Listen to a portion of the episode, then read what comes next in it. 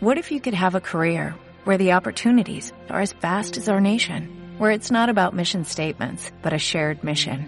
At U.S. Customs and Border Protection, we go beyond to protect more than borders, from ship to shore, air to ground, cities to local communities. CBP agents and officers are keeping people safe. Join U.S. Customs and Border Protection and go beyond for something far greater than yourself. Learn more at cbp.gov/careers. Las, las casas, el recorrido de las 12 casas que hemos venido realizando ya va a un año en estas situaciones. Hoy llegamos a la casa 2. ¿Y por qué la casa 2? Porque iniciamos desde la casa 3. Eh, realmente, como ayer hablábamos, no es una casa para terminar, sino es, es una casa de inicios y seguramente eh, el hecho de que estemos terminando esta secuencia de 12 casas con la 2 es porque vamos a generar también muchos otros productos hacia adelante. Bienvenido, José Alberto. Gracias por estar acá con nosotros. Juan Carlos, qué bueno, un año, un año y hacemos un cierre efectivamente en, en Casa 2 que, claro, no puede ser un cierre cuando alguien cierra algo en Casa 2. Es, eh, fíjate que la Casa 2, el eje 2.8, a mí me recuerda mucho a lo que los economistas llaman el capital circulante que es el capital que circula por la economía, el que, está, el que no está en depósitos, el que no está invertido, es el que está circulando, ¿no? Y el eje 28 a mí me recuerda a esto, al capital circulante, es nuestro capital eh, circulante, es, es un poco la, es la atribución de materia a nuestra identidad. En la casa 1 elaboramos una primera versión fresca todavía de la identidad y en la casa 2, eh, de algún modo, vamos dando, dando cuerpo, materializando. Y por eso para mí la, la casa 2 es una casa que como todas, tiene una, una, yo diría, ha tenido una pobre interpretación normalmente en astrología, ¿no? Porque se le eh, apareja al, al dinero, a los bienes, y cuando realmente esto es un epifenómeno, es una manifestación muy, yo diría, muy superficial de lo que es la casa 2. La casa 2 eh, eh, es la casa en la que entramos en contacto con nuestra sustancia. El eje 2.8 es el eje de la sustancia, ¿no? La casa 2 es la sustancia eh, más material y la casa 8 es una casa de agua, es una sustancia más fluida. Pero eh, es de algún modo en la casa 2, fíjate, yo creo que en cada casa respondemos a una pregunta, ¿no? En la casa 1 respondemos a la pregunta de, bueno, ¿qué hago aquí? ¿Quién soy yo? ¿Qué hago aquí? ¿No? He salido al mundo y ¿qué es esto? ¿Qué hago yo aquí? ¿No? Eh, y en la casa 2 eh, respondemos a la pregunta de mm, ¿qué es lo que valgo? ¿Qué es lo que valgo? ¿Qué hay dentro de mí de sustancial, de material que me da valor? Eh, es qué soy yo como recurso fundamentalmente es la, la casa 2, que soy yo como, como recurso, ¿no? Eh, y, y, de algún modo es la casa 2 tiene eh, este, este lado oscuro, que lo veremos con cada planeta, que a mí me gusta recordar esta historia de Julio Cortázar, ¿no? Eh, la del reloj, creo que es de un reloj que él dice que alguien tiene un reloj de oro que cuesta no sé cuántos miles de dólares pero él dice, tú no tienes ese reloj, ese reloj te tiene a ti, ¿no? Eh, te tiene a ti. Y, es como el que tiene un, vehículo caro, que él no tiene ese vehículo, ese vehículo le tiene a uno, ¿no? Y es un poco el, el, el, problema de la casa 2, cuando la casa 2 nos tiene a nosotros, en vez de nosotros tener una casa 2, tener una, una sustancia, un, un núcleo, ¿no? Y, oye, ahí tocas varios puntos. El, el, eh, los valores circulantes, el, el, el dinero finalmente eh, es como la expresión viva de lo que soy, eh, que se hace tangible y realidad. Eh, de ahí la regencia de Tauro y de Venus, que tiene que ver con el reflejo de mi alma en cada cosa que compro, que tengo y que me tiene, como bien lo mencionas. Eh, lo curioso es que con cada compra de, de, un bien o de un inmueble o un vehículo, eh, nos volvemos eh, subordinados de ellos. inmediatamente compramos un coche tenemos que pagar unos impuestos, gasolina, mantenimiento, compramos una casa, exactamente lo mismo. Entonces hace que perdamos tiempo, vida en torno a ello. Podríamos llamar también que invirtamos vida en ello. Pero muchas veces cuando hay un exceso de planetas en casa 2 terminamos es esclavos de las cosas que tenemos. Entre más se tiene, menos tiempo o, menos, o, menos espacios para la expresión también. Eh, por eso ese equilibrio, ¿no? Eh, indudablemente, si no tengo absolutamente nada, tampoco estoy proyectando mi alma y mi ser en la vida y tampoco estoy dejando una huella. Eh, los dos excesos son igual de nocivos. ¿no?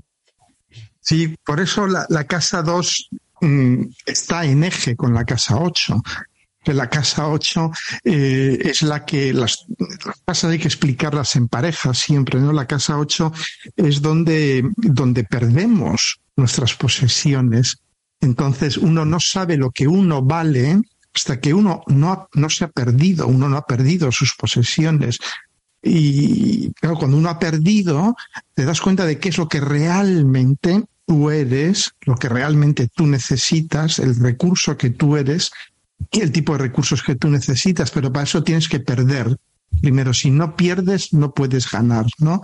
Es como, hay un, un empresario muy famoso en España, no diré su nombre porque es muy controvertido, pero él tiene un dicho que me, que me, que me, que me captó, ¿no? Porque él captó, como buen empresario, captó esta dinámica 2.8, ¿no? Y él, y él dice, eh, dice, para recibir hay que dar para recibir hay que dar. Si uno no da, uno no puede recibir. Y él entendió, claro, como buen economista que es, entendió este concepto de circulante. O sea, si uno no da, si uno no pone en circulación, si uno no genera recursos para otros, uno no va a recibir recursos de otros finalmente, ¿no? Que es esta, esta bella polaridad entre la 2 y la 8. Excelente. Y fíjate cómo a nivel de la sangre y del cuerpo, cuando deja de circular, eh, se gangrena, se, incluso se pudre, sí, la parte del cuerpo. Eh, de la misma forma, en la medida en que yo acumule eh, los recursos, cuando yo empiezo a tener una super, una superabundancia de recursos y solo los acumulo, estoy dejando que, que, que, que esa energía circulante fluya eh, y empiezo a podrirme internamente. ¿Y cómo aparece eso? Me aparece eh, el familiar con problemas, los, me empiezo a rodear de una serie de zánganos porque tengo tantos recursos acumulados que eh, ellos empiezan a ver cómo sale esos recursos de alguna u otra forma. Y otro problema es que cuando tengo una acumulación allí, siempre voy a creer porque me polarizo en la 2 y no dejo a la 8, siempre voy a creer que me van a estafar, que me van a robar. Y entonces la gente entre más tiene, siempre está más cautelosa eh, de, del pícaro, digamos. sí. Mm. Sí, sí, sí. Sí, es el, el esto los economistas lo, lo, saben bien, ¿no? Si el dinero no circula, no se genera riqueza. Eh, si los salarios no se incrementan, mm, no, no, no hay consumo. Si no hay consumo, no hay beneficio. Si no hay beneficio, no hay salarios. Es decir, en el momento en que la circulación económica para, y esto mm, eh, muchas veces eh, tenemos tendencia a ver a la economía con un poco de superioridad moral, espiritual y tal, pero la economía forma parte de la vida, ¿no? la economía en griego eh, significa algo así como organización.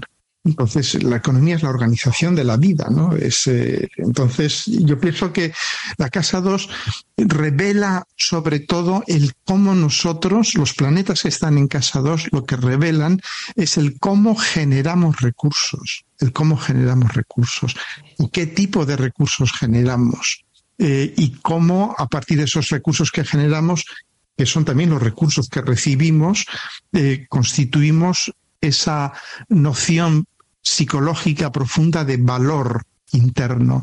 Entonces, claro, eh, es muy diferente tener a Urano en casa 2 que tener a Venus, tener a Sol.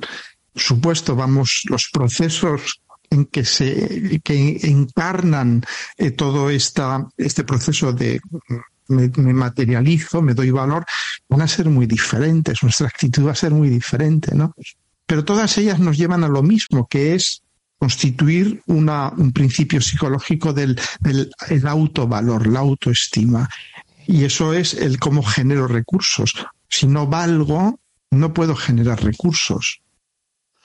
De acuerdo. Y los recursos no solamente son los económicos, materiales, sino también aquellas cosas que yo valoro tanto que las cultivo y las hago florecer, llámese también sabiduría, eh, conceptos, eh, eh, aprendizajes, que si los tengo acumulados y reservados allí en casa 2 y no los hago fluir, no los pongo en contexto con la gente que me rodea, pues se pudren, se dañan. nada más importante para los planetas y las funciones de la casa 2 que aprender a comunicarlos también y, a interconectarlos para que se valoricen aún más, para que tengan una, una visión más amplia. Totalmente. Sí, eh, es la, la visión, eh, no sé si te acuerdas de los dibujos animados del pato Donald y todo esto, el tío Gilito, que era el, el que tenía, que a mí me recuerda eh, un poco Saturno en casa 2, ¿no? Que tenía todo su dinero en una habitación llena de monedas de oro, ¿no? Pero luego de cara al exterior era, era un avaro total. Luego hablaremos de la figura del avaro, ¿no? Que está ligada a Saturno en, la casa 2, que es la, es la zona de sombra, es la sombra de Saturno en casa 2, ¿no? Entonces, no, pero el, sí, sí, Sí, Juan Carlos. se llama al tío, al tío rico. Tío rico, sí. Aquí en España lo tradujeron como el tío, el tío Gilito, ¿no? Sí, sí, que era, estaba siempre metiendo otra moneda más y otra moneda, pero tenía el cuarto cerrado para que nadie supiera que tenía toda esa riqueza, lo cual eh, es curioso, ¿no? Como revela una increíble inseguridad eh, esa, esa, esa actitud, ¿no? La casa 2 revela unas inseguridades horribles, enormes, pero claro, la casa 28, el eje 28 es el de la elaboración de una seguridad personal que trasciende la pérdida, finalmente. Es una seguridad personal que cuando el eje 28 funciona bien, que no está sujeta a pérdidas, que ya ha vivido la pérdida como manera de encontrar cuáles son tus recursos imperdibles. Los recursos no están sujetos a pérdida. Y ahí es donde uno encuentra su verdadero núcleo de casa 2, y es curioso, ¿no? Porque la Casados tiene eh, en este mundo nuestro así medio místico, espiritualoide y todo esto, ¿no? Pues eh, cuando hablas de Casados ya, es, es como muy bajo, es baja vibración, es baja vibración. ¿no? Es totalmente falso. Es totalmente falso, porque no hay ninguna casa que sea baja vibración. Todas las casas son caminos hacia nosotros mismos, son preguntas, son diferentes caminos hacia la misma respuesta. Cada casa nos plantea una pregunta, pero la respuesta es siempre la misma, a las doce preguntas, que es el eh, ¿quién soy yo? Aquí en este caso es ¿qué soy yo como recurso? ¿Mm? ¿Qué genero yo como recurso? Y, fíjate también que las casas como son en doble vía, porque es la forma de el puente que creamos con el mundo que nos rodea, eh, donde esté ubicada nuestra casa 2, el signo que esté en esa cúspide o los signos que estén embebidos allí y los planetas que estén ubicados allí nos van a mostrar la pauta de cuáles son los recursos con los que cuento que si potencio me puede traer un significado de valoración profunda, de seguridad. Eh, entonces, hay, que observar en nuestra, en nuestra carta natal qué planetas están allá y ahí hay que apuntarle para hacer florecer ello. Si lo hacemos, si hacemos florecer esa función planetaria, seguramente los recursos van a llegar más fácilmente y también nuestro significado de seguridad y de firmeza frente a las cosas. Totalmente. Bueno, y si hablamos del sol, el sol en la segunda casa, ¿no? Y, una, una pequeña cosa que nos preguntaron antes de iniciar todo esto es, cuando una casa está vacía. Nunca una casa ah. está vacía. ¿sí? Una casa siempre tiene un signo zodiacal en su cúspide y ese signo tiene un regente. Entonces, para observar, eh, si tengo la casa vacía, miro el signo, busco el regente y ese regente, los aspectos que haga eh, o donde esté ubicado, va a mostrar las pautas, en este caso, de cuáles son mis recursos que puedo potenciar. Sí, sí, ahí es toda, toda esta técnica de interpretación que es muy interesante, pero ahora que hablábamos tú y yo antes de empezar esto de la monetización, estamos hablando de la casa 2, estoy pensando que eso lo, vamos a explicar, pero monetizándolo. es broma. Sí, porque es toda la técnica de, interpretación que desarrolla eh, Morin, eh, Morin de Villefranche, fue el primer astrólogo moderno, que aunque ya tiene casi cinco siglos, ¿no? El primer astrólogo que desarrolla técnicas modernas de interpretación y que nos habla de eso, ¿no? De que si una casa está vacía, no está vacía, porque esa casa tiene un regente, ese regente está en otra casa, con lo cual es un poco como un embajador. Si el regente de tu casa 2 está en la casa 7, pongamos, pues los asuntos de la casa 2 es como si los delegas, los haces una embajada a la casa 8 eh, o la casa 7, es, eh, van a estar de alguna manera mm, dirigidos, controlados o bajo la tutela de la casa 7. Es decir, pues tus parejas, tus socios van a ser a través de ellos que contactes con tu casa, con tu casa 2, ¿no? Esto es muy interesante porque ahí ya empezamos a dar una textura enorme a la interpretación y una enorme flexibilidad, ¿no? Y hay otra cosa que nos han preguntado algunas veces que, siempre se me olvida responder, y es que no, no somos una inteligencia artificial. Juan Carlos y yo somos seres reales de carne y hueso, y lo constato, nos hemos encontrado físicamente y tal. No somos una inteligencia natural, somos unos tontos, somos unos tontos naturales, más que una inteligencia artificial. O sea que, pero dentro de poco a lo mejor podemos pasar, podemos pasar a la, al, chat GPT astrológico. Muy bien. Buenísimo. Bueno, sí, sí, hay gente, me pregunta, hay gente que me lo pregunta. Entonces, el sol, el sol en la segunda casa. Bueno, el sol realmente en la segunda casa tiene una disyuntiva. La segunda casa siempre tiene una disyuntiva, pero la disyuntiva del sol en la segunda casa es bien fuerte, es bien dura, ¿no? Que es la de la identidad, es decir, eh, soy lo que tengo. Esto es el, yo diría, el sol neurótico en casa 2 es me identifico con lo que tengo, eh, o por el contrario, el sol que ya fluye en su casa 2 es soy la capacidad de generar recursos me identifico no con lo que tengo, sino con la capacidad de ser un recurso que genera recursos, es decir, de circular.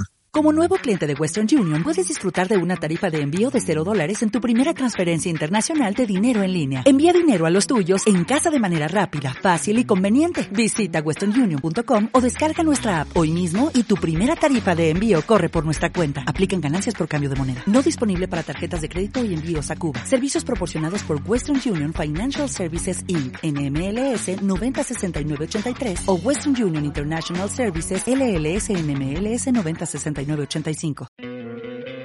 ¿No te encantaría tener 100 dólares extra en tu bolsillo? Haz que un experto bilingüe de TurboTax declare tus impuestos para el 31 de marzo y obtén 100 dólares de vuelta al instante. Porque no importa cuáles hayan sido tus logros del año pasado, TurboTax hace que cuenten. Obtén 100 dólares de vuelta y tus impuestos con 100% de precisión. Solo con Intuit TurboTax.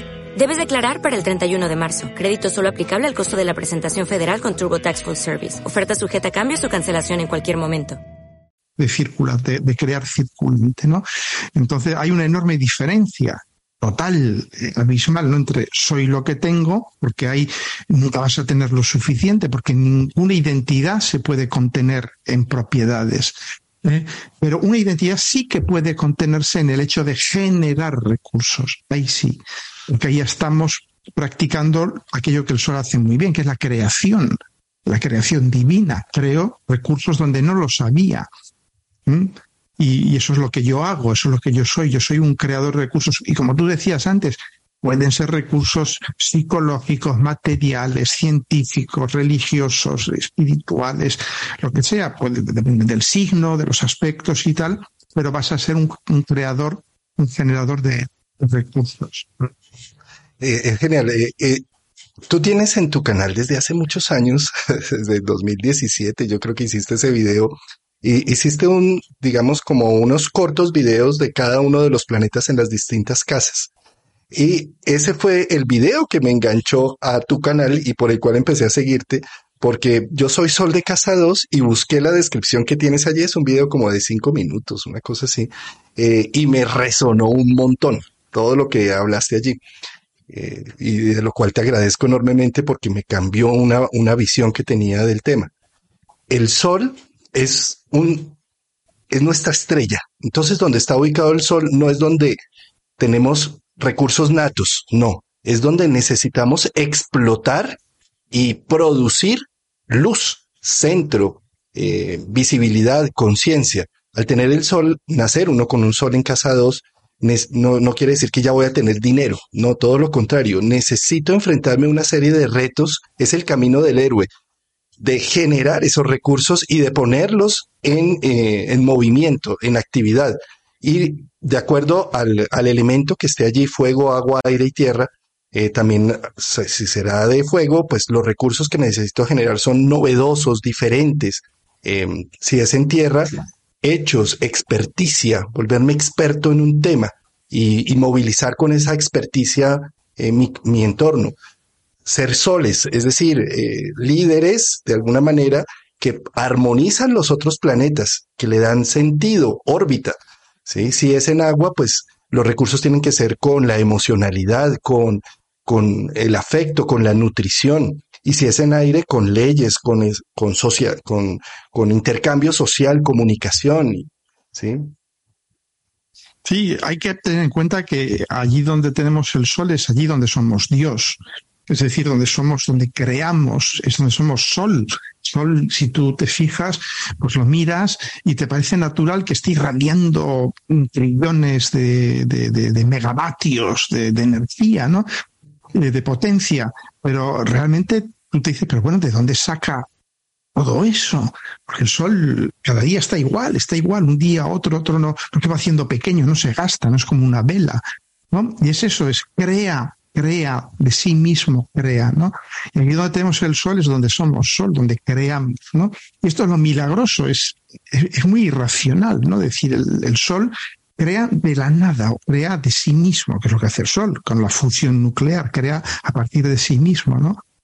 Entonces, en la casa 2 es, es fantástico porque es gente que va a crear recursos o que va un poco como haces tú, ¿no? Tú vas, vas de alguna manera haciendo una especie de centralización de muchos recursos, que es lo que hace el Sol, coherencia, centraliza, ¿no? Y ahí tienes, pues eso, 30, 40 astrólogas, astrólogos que vienen, que hablan contigo, qué tal, ¿no? Pero de todas maneras tú lo que, lo que haces es centralizas todos esos recursos. De algún modo les confieres creatividad también, porque muchos de nosotros, si no fuera porque eh, hablamos en tu canal, pues no desarrollaríamos cierto tema o estaríamos demasiado cansados o esto o lo otro, ¿no? Entonces, claro, es, muy creativo y tú te das cuenta de tu canal está poniendo muchísimos, muchísimos, muchísimos recursos en marcha, en órbita, ¿no? En el, sí, en el, firmamento astrológico, ¿no? Que, están en la nada, estaban en la nada. Tú de algún modo te has erigido ahí en PAP, en, eh, en centro creador de recursos. Qué bonito, me encanta. Y, y, fíjate que con el sol necesitamos entender que es el camino del héroe. Eh, entonces es confrontarnos con retos. Eh, me viene un poco la imagen de el buey y el bueyero, en donde el primero va en búsqueda del buey y lo embiste, posteriormente lo empieza a domesticar hasta que se logra montar en el toro, saca su flauta, toca la flauta, llega al pueblo y muestra el toro, para después despedir el toro o el buey. ¿sí? Entonces, ¿a qué voy con esto? A que si naces con un sol en casa 2, eh, te va a investir el toro en una primera instancia. Es decir, es que quiero ser ingeniero y entonces me inviste la universidad o me inviste eh, la ingeniería ya cuando salgo, pero solo hasta que domo ese proceso que es un trabajo largo y arduo, constante y con mucha fijeza y con mucha perseverancia.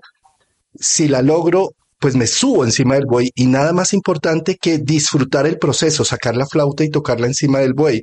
Nada, de nada sirve eh, llegar a unos logros si no los disfruto. Y tampoco de nada sirve si no me ufano de ellos, llegar al pueblo a mostrar al toro. Y tampoco de nada sirve si no despido al toro en un momento dado. Son, son fases que se mm. tienen que tener en cuenta con Tauro y con Casa 2.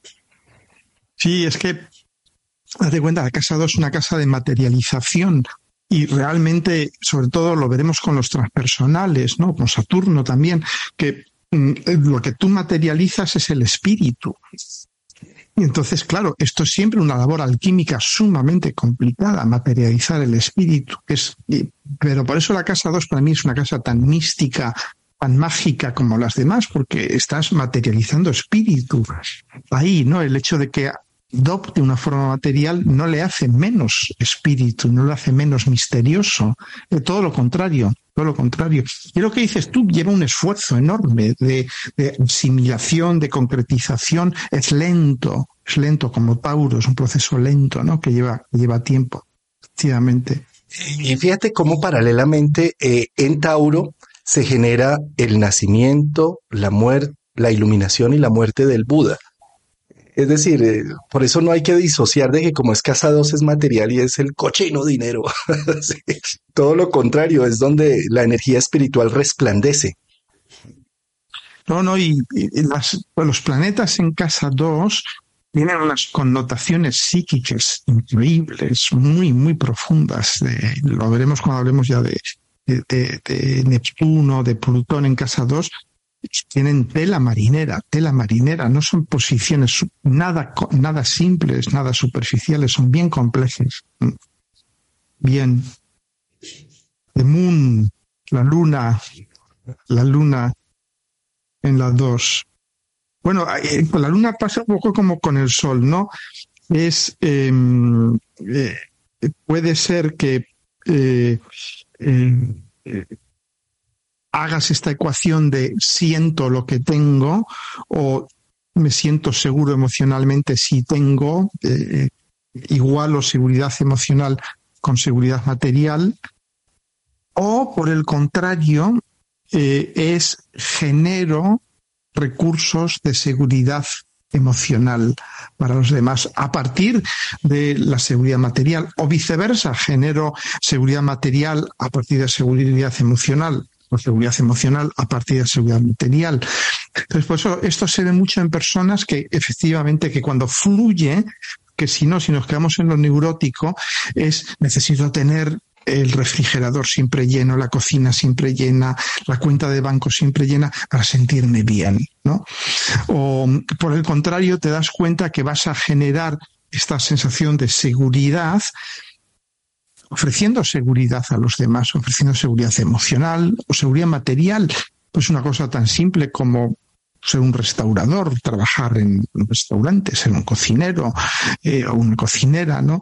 O, trabajar en, yo diría, en, dar seguridad material a los demás, pues es simplemente un funcionario público que paga subsidios a las personas que están en paro y cosas de estas, ¿no? Eh, es todo esto y que uno se siente, digamos, muy a gusto, eh, se siente muy seguro dando esta seguridad a los demás, ¿no? O dando este afecto, este cariño, esta intimidad, ¿no? A los demás. Sí, y como la luna es también tan variable, eh, tenemos cuatro fases, a veces hay luz en la noche, a veces no, no existe. también una luna en casa 2 hace que mis recursos sean variables y que vayan como las mareas, a veces van muy bien y se vuelven muy prósperos y generan vida alrededor, como a veces estamos en ausencia, como la luna a veces se, opaca, se oscurece. ¿sí? Eh, y también fíjate cómo eh, con la luna necesito nutrir, eh, acoger, abrazar, contener. Entonces son personas que pueden llegar a, si utilizan su luna en la casa 2, a generar un recurso de contención por ejemplo, una persona que vende seguros, te contengo, eh, o, una persona que ayuda a nivel en procesos familiares, en procesos de estructuras genealógicas. Eh, también tengo ahí un recurso para aportar en la historia de las personas. Sí, sí, sí. Sí, no, lo, lo fundamental es no quedarse en la, en la rigidez de, del sol, de decir eh, solo soy si tengo, o de la luna solo experimento seguridad emocional si poseo, y, darse cuenta de que eh, es cuando uno se constituye en recurso, en recurso de seguridad para una luna en la casa 2, es yo soy un recurso de seguridad emocional, material para, para los demás. Y, y al dar esto, recibo esto al dar esto recibo, uno normalmente recibe lo que da, que recibe lo que da. Entonces con la luna ahí, pues doy esto, recibo esto. Y efectivamente, ¿no? Es lo que dices, la luna es variable, pues habrá momentos en que des más, en que des menos, habrá momentos en que des, habrá momentos en que recibas. Es como la marea, sube, baja, sube, baja, el agua entra, el agua sale. Y con la luna casa 2, pues sí, hay días, 14 días al mes doy, 14 días al mes recibo, por ejemplo o sí, o trabajo en un trabajo que me hace trabajar semana sí, semana no, o quincena sí, quincena no, ese tipo de cosas. Sí, y, también eh, un, gran recurso que se puede tener con una luna en casa 2 es la empatía y la sensibilidad. Eh, tener trabajos en donde estoy atento a mi entorno eh, para dar una respuesta, para aprender a responder. Eso me puede dar mucha seguridad. Y algo que también me puede dar mucha seguridad con una en casa 2 es cuando me dicen te necesito. Te necesito en esto, te necesito en aquello. Ahí la luna en casa 2 se siente bien, tranquila. Claro, no, porque eh, la, luna es, receptiva, es pasiva. Entonces, eh, de algún modo, lo que le gusta a una luna en casa 2 es que vengan a ella y le digan, te necesito. Es decir, eres un recurso que necesito. Entonces, esa luna se siente a gusto porque dice, ah, eh, de algún modo atraigo la luz del sol, atraigo la necesidad del otro, atraer la necesidad del otro. Es lo que puede hacer una muy bien, atraer y satisfacer la necesidad del otro. Sí, sí. Por eso pueden ser muy buenos terapeutas también. Mm. Eh, Luna y Casados, el trabajo de terapia va muy bien. Mm, sí, sí. Muy bien. Y Mercurio, fíjate que Mercurio en la segunda es un poco, mm, yo diría, eh, es un poco como, un planeta que uno puede decirse que hace Mercurio en la segunda, ¿no? Em, y entonces, fíjate, realmente Mercurio en la segunda em, tiene un significado bien profundo, porque es, mm, date cuenta de Mercurio es el Hermes de, los griegos, y está tan asociado a la alquimia, ¿no? a los procesos de transmutación. Entonces, em, y Mercurio está absolutamente asociado a todos los procesos de transmutación. Porque para empezar, transmuta la energía del Sol hacia los otros planetas, es el que comunica entre los planetas y el Sol, es el que comunica entre nuestro ser profundo y la realidad en general, ¿eh? es ese Mercurio. Entonces, fíjate, Mercurio en la 2, para mí lo que hace es transmuta la experiencia material en experiencia intelectual, en experiencia mental, en entendimiento. Mercurio en la 2 es el Mercurio, es un poco un Mercurio en Tauro, ¿no? Mercurio en Tauro le gusta tocar las cosas, es un Mercurio en Tauro en la casa 2, no va a comprar un vehículo, no va a comprar eh, un refrigerador o lo que sea sin probarlo, va a querer abrirlo, cerrarlo, ponerlo en marcha, oír cómo suena, eh, leer el manual de instrucciones antes de comprarlo, ¿no? Va a necesitar para transmutar esa posesión, esa experiencia de contacto material o de asimilación material, la va a transmutar en una experiencia de entendimiento, en una experiencia de convertir esa, experiencia de contacto material en un, en un modelo, de algún modo, en un relato, si quieres, intelectual. Y esa es, esa es la gran, yo diría, la gran misión de un Mercurio en la 2 es que sí, es que Mercurio es el mago del zodiaco y como dices tú, es el que tiene el poder de la transformación. Eh, ¿Cómo es la magia que hace Mercurio? No es cambiando las cosas afuera, sino es cambiando la visión que tengo de las cosas, la percepción que tengo de las cosas. Eh, yo puedo ver a una situación compleja, pero con Mercurio puedo decir, gracias a esa complejidad saco unos valores y unos recursos. Eh, mm. Fíjate también como Mercurio, regente de Géminis y de Virgo, signos mutables, eh, puede significar también tener dos trabajos, dos formas de ingreso, eh, dos economías. sí, y, también lo inverso, ¿no? Que Mercurio no solamente es cómo convierto el mundo material en mundo mental, de entendimiento intelectual, sino el cómo la mente cambia el mundo, como la mente cambia el mundo. Y esto es lo que nos pasó a nosotros ayer, que nos pusimos a tratar de instalar un, driver, y además es Mercurio, dos personas, los idiotas Virgo, que se meten a, cambiar un driver en, una computadora con el Mercurio retrógrado. ¿Y qué sucede? Pues que ese, ese driver, que es software, que es, que es mente, que es intelecto, se cargó la computadora de uno de ellos. En el caso, la, la mía, se cargó totalmente, ¿no? Entonces, este es un ejemplo bueno, ¿no? De cómo el Mercurio también en la casa 2 en Tauro es la mente actuando sobre la materia. Dale más potencia a tu primavera con The Home Depot. Obtén una potencia similar a la de la gasolina para podar, recortar y soplar con el sistema OnePlus de 18 voltios de Ryobi desde solo 89 dólares. Potencia para podar un tercio de un acre con una carga. Potencia para recortar el césped que dura hasta dos horas. Y fuerza de soplado de 110 millas por hora. Todo con una batería intercambiable. Llévate el sistema inalámbrico OnePlus de 18 voltios de Ryobi. Solo en The Home Depot. Haces más. Logras más diciéndonos, pero oh, estoy retrógrado, no me podéis dejar descansar un poco, no podía esperar esto unos días. Es cierto, ¿eh?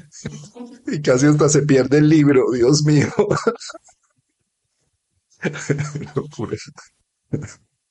Pero bueno, todo, todo lo que termina bien está bien. Eh, un, último tema con, con, Mercurio allí es que tenemos unos grandes recursos mentales y de comunicación eh, con los cuales podemos hacer dinero, eh, con la palabra, con, con el pensamiento o con los escritos. Mercurio allí puede tanto ser un escritor científico con todas las normas APA y, y con toda la documentación, como puede ser tan fresco para aprender a vender sus productos y socializarlos de la mejor manera, en donde genero magia con mis, eh, con mis historias eh, que hacen que se compre un producto y que se generen grandes utilidades allí con ello. Sí, sí, sí. Yo recuerdo a mi madre que tenía Mercurio en la 2, eh, que ella es curioso, tenía era Géminis con Sol Mercurio en la 2, que ella recibía pedidos por teléfono, por carta, mercuriales, ¿no? Y ella conseguía entender, yo decía, pero ¿cómo puedes entender? Porque ella, ella era modista, hacía cosas a medida. Y digo, pero ¿cómo puedes entender cosas que te llegan? Te llaman por teléfono y medía a la gente por teléfono y cosas de estas, ¿no? Y tal. Pero claro, eh, es una Géminis con Sol, Mercurio en Géminis, en esa capacidad enorme de relacionar, de, hacer funcionar la mente para transformarla y nunca se equivocó, nunca le quedó un, vestido a nadie grande o pequeño. Entonces, ¿no? ves un poco ¿no? esta, esta interacción tan potente entre la mente y la materia, ¿no? De Mercurio, de Mercurio en la 2. Sí, sí. Bueno, Venus. fíjate que Venus en la 2 tiene esta fama de, derrochadora y todo esto. Y mm, para hacer honor a la verdad, las Venus en la 2 que yo he encontrado hasta ahora, les gusta gastar. Les gusta gastar, ¿no? Eh, lo digo esto sin ninguna crítica eh, por, por mi parte, pero hay que tener en cuenta una cosa. La casa 2 no es el dinero, realmente es el proceso de gastarlo no es tenerlo, sino gastarlo. Y eso se ve con una Venus en la casa 2 que puede gastar perfectamente el dinero de otro o de otra, sin ningún problema. Pero lo que son muy buenos son gastando el dinero. ¿eh? Porque eso es el proceso de la casa 2, es agarro recursos, si son míos o no, me da un poco igual, para, porque Venus es, es el verbo gustar, que me gusta, ¿no? Entonces es, ¿qué me gusta? Me gusta gastar me gusta gastar. Eso es Venus en la casa 2, ¿no? Voy a, es decir, voy a convertir el dinero en recursos que me den placer, que me den belleza, eh, que, me, que me hagan sentirme bien, que me hagan tener un buen concepto de mí misma, de mí mismo, de mi autoestima y tal. O sea que es, es como muy sano, ¿no? Es muy terapéutico, salvo si está tirando de la tarjeta del, de, la, de la mujer o del marido o de los padres y tal. Eh, pero bueno, pero luego te dice, Venus en la 2 dice, pero ¿no ves que soy una Venus en la 2? Compro cosas de mucho valor, de mucho gusto, ¿ves? O sea, me he gastado mil dólares, mil euros, fíjate, fíjate que, mm, que o sea, que, nueva moto, que nuevo tal me he comprado. Pues, pues digas que no es bonito, ¿eh? eh lo, lo, otro bonito de una Venus en, en la 2 es que da unos regalos finos, gustosos, gozosos. Eh, la forma de amar, de entregar detalles, es con cosas eh, bellas, ¿sí? Eh, que huelen rico, que son finas. Sí. sí, sí, sí, doy fe, doy fe de ello, sí. la, la, otra forma es, mi forma de seducir, em, mi seducción tiene valor de fondo es que eh, con, con Venus en la casa 2 eh, se muestra una persona firme, eh, sólida, y es, es, su forma de llamar la atención y de atraer miradas, en la medida en que mm. muestran su solidez y su seguridad en sus temas, en sus valores. Sí, es que tú date cuenta de que una cosa que nos valoriza mucho es la mirada de la Venus en la 2. Si una Venus en la 2 te quiere, automáticamente eso te valoriza, porque una Venus en la 2 solo quiere cosas, personas de calidad, ¿eh? buenas, que tienen valor mm, de algún modo, no que son caras necesariamente, pero que son buenas, ¿no? Eh, que, que, que, que, causan placer o que, o que de algún modo a uno le gustaría poseer, ¿no? Entonces, por eso, ¿no? Ser querido o ser deseado, ser amado por una Venus en la 2 es, muy valorizante. Eh, sobre todo la Venus en la 2 ¿eh? también aprenden a quererse a sí mismos. Sí, no, no sé porque mi pareja tiene a Venus en la 2 y me encanta estar con ella por la, ah. la valoración que me da. Claro, claro, ¿no? Porque efectivamente ser querido por una Venus en la 2 te está diciendo tú vales. Tú vales, al menos para mí, tú vales.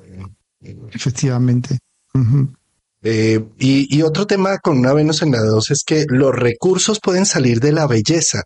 Es decir, eh, puedo encontrar buenos recursos vendiendo artículos de moda o, artículos bonitos o, que huelan muy bien o que sean finos.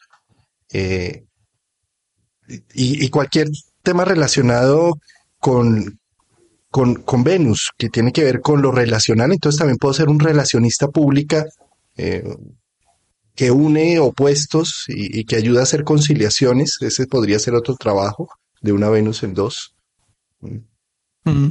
Sí, no, yo estaba pensando que la, mirada de la Venus en la dos, el, el deseo, el charm, el encanto, la seducción del Venus en la 2 eh, puede eh, dar valor a una cosa, o sea, tu, tu compañera eh, a lo mejor te compró a precio de saldo, pero ahora vales muchísimo. sí, es como cuando de repente una empresa que, que, estaba por allí, que no daba un chavo por ella, de repente se fija Microsoft o Google o quien sea en ella y, ah, la voy a comprar. De repente su precio sube, sube, sube, sube, sube, ¿no? Es un poco esto.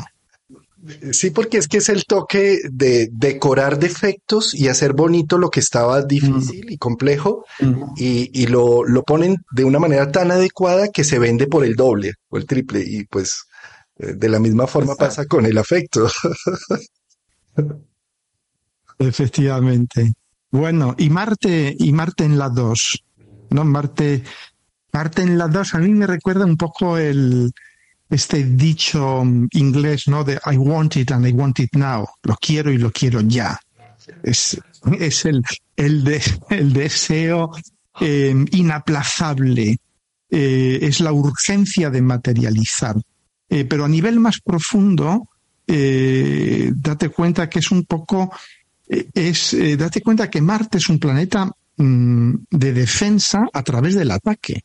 Eh, Marte forma parte de nuestras estructuras de defensa. Entonces, pues Marte es el, fight or flight, el, lucha o huye, ¿no? Entonces, Marte en la 2 eh, es, eh, de algún modo, es compro esto, invado esto, me apropio de esto como mecanismo de defensa.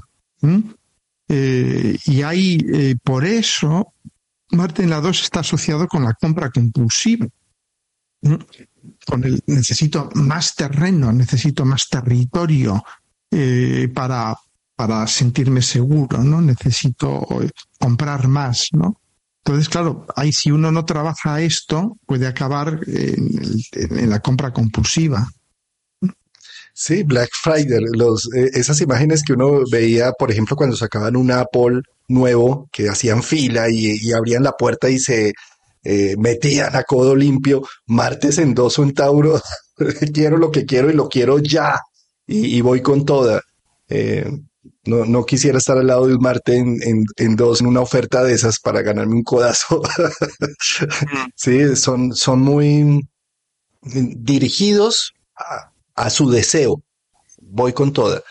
Eh, también fíjate cómo la palabra de bienes, los bienes, que son las casas, los inmuebles, eh, están hechos para hacernos el bien, supuestamente, debería ser así. Un Marte en, en dos es como si sus bienes fueran una forma de defensa ante situaciones de la vida. Eh, sí, sí. Sí, pero hay, hay también eh, esta, este reclamo muy instintivo de un Marte en la 2 de dame, dame, cómprame, llévame, todo esto, ¿no? Hay una, claro, una, una actitud, yo diría, un poco de agresión marciana, de, dame, porque en base a lo que tú me des es como yo, es como yo voy a crear un sentido de valor interno, ¿no? Por eso es el peligro un poco de la compulsividad, porque Marte, sobre todo cuando Marte se ve frenado, imagínate que es un Marte que está en cuadratura con Plutón o con, o con Saturno, ¿no? Que puede desarrollar una compulsividad porque va a sentir que, su deseo va a estar de algún modo intervenido por, por los límites o por el poder, ¿no? Entonces, eh, eso puede degenerar en, una, una actitud de compulsividad. Total, y, entonces voy es por todas y quiero ganármelas todas y yo no pierdo, yo pierdo o empato, ¿cómo es? Yo gano o empato, pero no pierdo, dice un Marte en, dos, ¿no? Porque voy ahí con tus...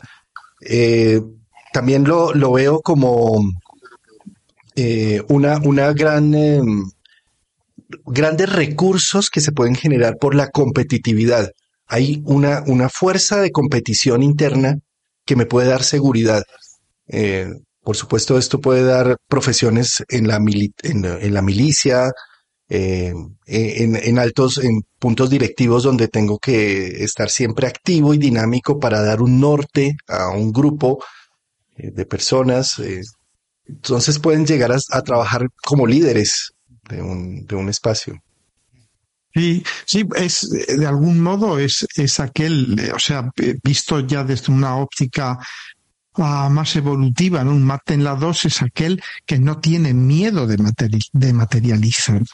Eh, que dice, bueno, pues hay que materializar, materializamos. Eh, si hay que poseer algo, lo poseemos, ¿no? Pero sin caer en la compulsividad, dando, dándose cuenta de que el hecho de materializar, porque es un hecho muy espiritual, porque lo que estamos materializando normalmente es una energía muy sutil, eh, requiere de valor, coraje, eh, y requiere de una, yo diría, de un cierto, sí que desprecio de la propia seguridad, porque claro, la casa 2 es materializo, pero Marte es, y yo echo para adelante y si me rompo la cabeza me da igual, eh, pero voy a llevar a cabo esta misión. Marte es un planeta muy de objetivos, es el planeta más, más de objetivos de todos, ¿no? Y dice, no, yo voy a ese punto, quiero esa cosa, ¿no? Entonces puede ser muy bueno, ¿no? Marte en los entornos laborales y demás, si tú sabes orientarlo hacia un objetivo concreto, decirle, vete y tráeme eso y tal, ¿no? Entonces ahí son muy buenos, pero hay que dar esos objetivos muy concretos. Sí, como es el símbolo, ¿no? Un círculo que es el infinito con una flecha, un falo disparado hacia un objetivo. Es la definición que daba Jung de lo masculino. Definir qué quiero y cómo lo logro. En casa 2 es materializar ello. Por eso pueden, así como pueden gastar compulsivamente, pueden hacer grandes fortunas. Sí, totalmente, porque una vez que eh, si ellos dan con el truco, es como todas las casas, si tú das con el truco de la casa, es decir, con la, con la fluidez de la casa, ahí puede funcionar muy bien, ¿no? Un Marte en la casa 2 puede hacer grandes fortunas, pero con el placer, casi que yo diría orgásmico, como de Marte, de ir materializando cosas, pero luego también dejarlas detrás, dejar que, se las lleven otros, ¿no? Porque Marte realmente no le preocupa nada lo que queda detrás. Marte va hacia adelante, Marte tiene esta visión de túnel que va hacia adelante. Y si va materializando y va dejando cosas que otros eh, van tomando, eh, pues, pues bueno, pues vale, a Marte le da igual, ¿no? el problema es cuando, cuando la presencia del obstáculo o la presencia del poder le hacen ser compulsivo, le hacen hacer la misma conquista una y otra vez porque eso ya le impide evolucionar. Un Marte en la casa 2 puede funcionar muy bien si está cada vez em, eh, iniciando nuevas conquistas. Conquista una cosa y dice, bueno, pues ya está, la, dejo atrás, ya, no me interesa, ya la he conquistado, es normal. Marte, una vez que ha conquistado algo tal, pero claro, si Marte se encuentra con Saturno o con Plutón, por ejemplo, ahí pues va a decir, no consigo conquistar esto, está esta pared. Entonces voy a comprarlo mil veces, voy a comprar mil veces el tal cosa, ¿no? Y ahí ya es curioso, ¿no? Porque este tipo de actitudes revelan la naturaleza del obstáculo, la naturaleza del poder. Tú vas a comprar aquello que crees que te está obstaculizando, aquello que te va a dar la llave para retirar el obstáculo, para salvarlo, o para ser todopoderoso frente a Plutón, por ejemplo, ¿no? Nos da mucha información lo que la gente con Marte en las dos compra compulsivamente, ¿no? Sí. Bueno, Júpiter. Júpiter. Bueno, Júpiter es. Mm, Júpiter en cualquier caso es muy multifacético, ¿no? Porque Júpiter, lo sabemos por la mitología, hacía lo mismo a un roto que a un descosido, ¿no? Se disfrazaba de lluvia dorada, de toro, mm, de bailarina del Bolshoi, lo que, de lo que haga falta, ¿no? Júpiter se disfraza para, bueno, pues para, para mm, expandirse, para tener nuevas experiencias, para mm, de algún modo ir encontrando eh, un, sentido a la vida, ¿no? Es un planeta sumamente, es el regente de Sagitario, es muy mutable, ¿no? Entonces, claro, Júpiter en la segunda mm, puede tomar muchísimas formas, ¿no? Puede ser el, la, la persona que encuentra el sentido de la vida en el mundo material, y que es perfectamente legítimo, ¿no? Que diga, no, no, para mí el poseer estas cosas, el tener un palacio con 100 habitaciones, 50 cuartos de baño y tal, eso queda sentido en mi vida, ¿no? No tendría sentido. Si un cuarto de baño menos ya no valdría, ¿no?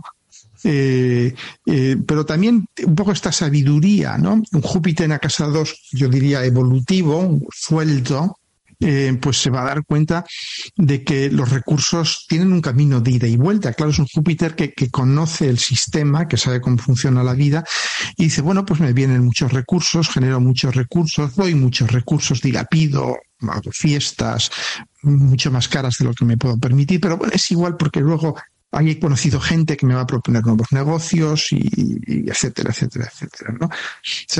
puede conocer muy bien ese camino de ida y vuelta, el que la, la, vida grande, ¿no? Un poco la vida grande, ¿no? Vivir una vida grande y tal, ¿no? Entonces, bueno, puede tener también esta, eh, yo diría un Júpiter más espiritual en casa 2 es, es, de algún modo lo que nos dice es que la seguridad material, los recursos son muy espirituales, es muy espiritual. No hay nada más espiritual que estar seguro en la vida. El, bueno, es una manera, yo diría, de, agradecer nuestra vida, ¿no? De, conectar con, lo divino, decir, ah, fíjate la vida qué buena es, que me da una casa, me da eh, cinco autos, eh, todo esto, ¿no? Eh, pero no lo viven como una posesión compulsiva de lo material, sino como una manera de, de alguna manera de agradecer a la vida o de que la vida les acoge bien, que la vida es positiva y esto, ¿no? O sea que puede ser muy ambiguo Júpiter en las dos. Puede funcionar de 800.000 maneras diferentes. Sí, ¿No crees? sí, lo, he visto en, una persona con mucho dinero eh, que hace muchos negocios. Así como tú dices, se disfraza de mil formas. Entonces es como un semillero que está dando posibilidades a muchas cosas. Y yo le preguntaba, bueno, pero acá perdiste y acá también perdiste. Y me dices, eso me pasa. Yo normalmente hago 99 negocios malos y uno que soporta el resto de los 99, ¿sí? Con que uno me dé muy bien, ya se pagaron el resto. Entonces tampoco se quedan en ese dolor de un Saturno en casa 2 de perdí este dinerito, sino están sueltos con el tema de económico y eso hace que fluya la energía. y que venga y vaya. Eh, también pienso que como gran recurso que tienen allí es esa visión elevada de la vida, esa conexión con algo más inefable, con ese pensamiento simbólico. Eh, y esto puede llegar a ser también que sean, por ejemplo, curas, sacerdotes o personas que trabajan con algo del, de Dios o del misterio. ¿sí? Sí, sí, yo no lo quería decir, ¿no? Porque con la fama de anticlerical que tengo, pero sí, yo también lo había pensado porque, en fin, yo que me he educado en colegios de curas, católicos y todo esto, y una cosa que a mí me, llamaba la atención, ¿no? Para cuando era un pequeño saturnal, eh, ahora, ahora soy un gran saturnal, ¿no? que los curas, porque yo veía todo el, el, el oropel, el boato, ¿no? De la iglesia, incluso en tiempos muy duros en España, en los años 60 y todo eso, ¿no? Y, y, a veces yo les preguntaba y les decía, ¿y esto mm, con toda la pobreza que hay en el mundo? Y ellos me contestaban de una manera muy jupiteriana, diciendo, pero Dios nos quiere y nosotros le queremos a Dios. Entonces, pues es normal que la iglesia esté llena de oro, de piedras preciosas, de tallas, de, de, de maderas nobles, eh, robadas de América en general y todo esto. Entonces, siempre, eh, siempre encontraban una, una razón divina, espiritual para toda esa riqueza informadora, brutal, ¿no? Em, pero bueno, volviendo a lo, a lo profano, a lo, a lo secular, vamos a dejar a, los administradores de Dios en la tierra tranquilos. Eh, el Júpiter en la casa 2 me recuerda mucho a lo que se llamaba en tiempos capital riesgo acuerdas que es lo que tu, conocido explicaba, ¿no? Hago 100 negocios y uno doy un pelotazo enorme. Y nosotros pues pierdo, pues bueno, pues ya está bien, porque a lo mejor en uno gano 200 y en los otros 99 pues pierdo 100, pues bueno, ya está el balance final, es que gano 100, ¿no? Entonces es, porque Júpiter, no hay que olvidarlo, Júpiter tiene coraje, Júpiter es un planeta, Júpiter y Marte son planetas de fuego, son planetas que dicen, a ver, ¿dónde está el toro? Que yo hecho para aquí para adelante. ¿Dónde está el enemigo? ¿Dónde está el obstáculo? Venga, adelante, venga, ¿no? Entonces Júpiter eh, dice que el riesgo. Bueno, pues fantástico, vamos a asumir riesgos. Porque claro, Júpiter se sabe tocado de la mano de Dios. Claro, Zeus, ¿no? Dice, me han tirado, soy Zeus después de todo, ¿no? ¿Qué, haría, qué haría el mundo sin Zeus, ¿no? Entonces, em, como se ven tocados por la mano de Dios, pues dicen, no, no puedo asumir riesgos, puedo asumir eso. A veces les puede salir mal, ¿no? Pero normalmente siempre tiene esta idea para caer de pie, ¿no? Al final, lo que tú dices, te sale 90 veces mal, pero te sale una bien, pues bueno, ya está, ¿no? Sí, eh, también lo veo como personas que pueden cultivar el don de la motivación. Eh, pueden ser, por ejemplo, unos coach excelentes, eh, unos coach financieros con unas visiones de negocio amplias. Eh, también puede generar unos recursos con exportaciones, importaciones, eh, con todo el tema de Forex, del cambio de monedas, mm, y también con temas filosóficos. También pueden haber grandes filósofos allí. Sí, sí, sí, sí, son gente que te venden su, filosofía, ¿no? que la, convierten en una fuente de ingresos, ¿no? en un recurso. Bueno, alguien tiene que hacerlo, ¿no? ¿Eh? Bueno, bueno.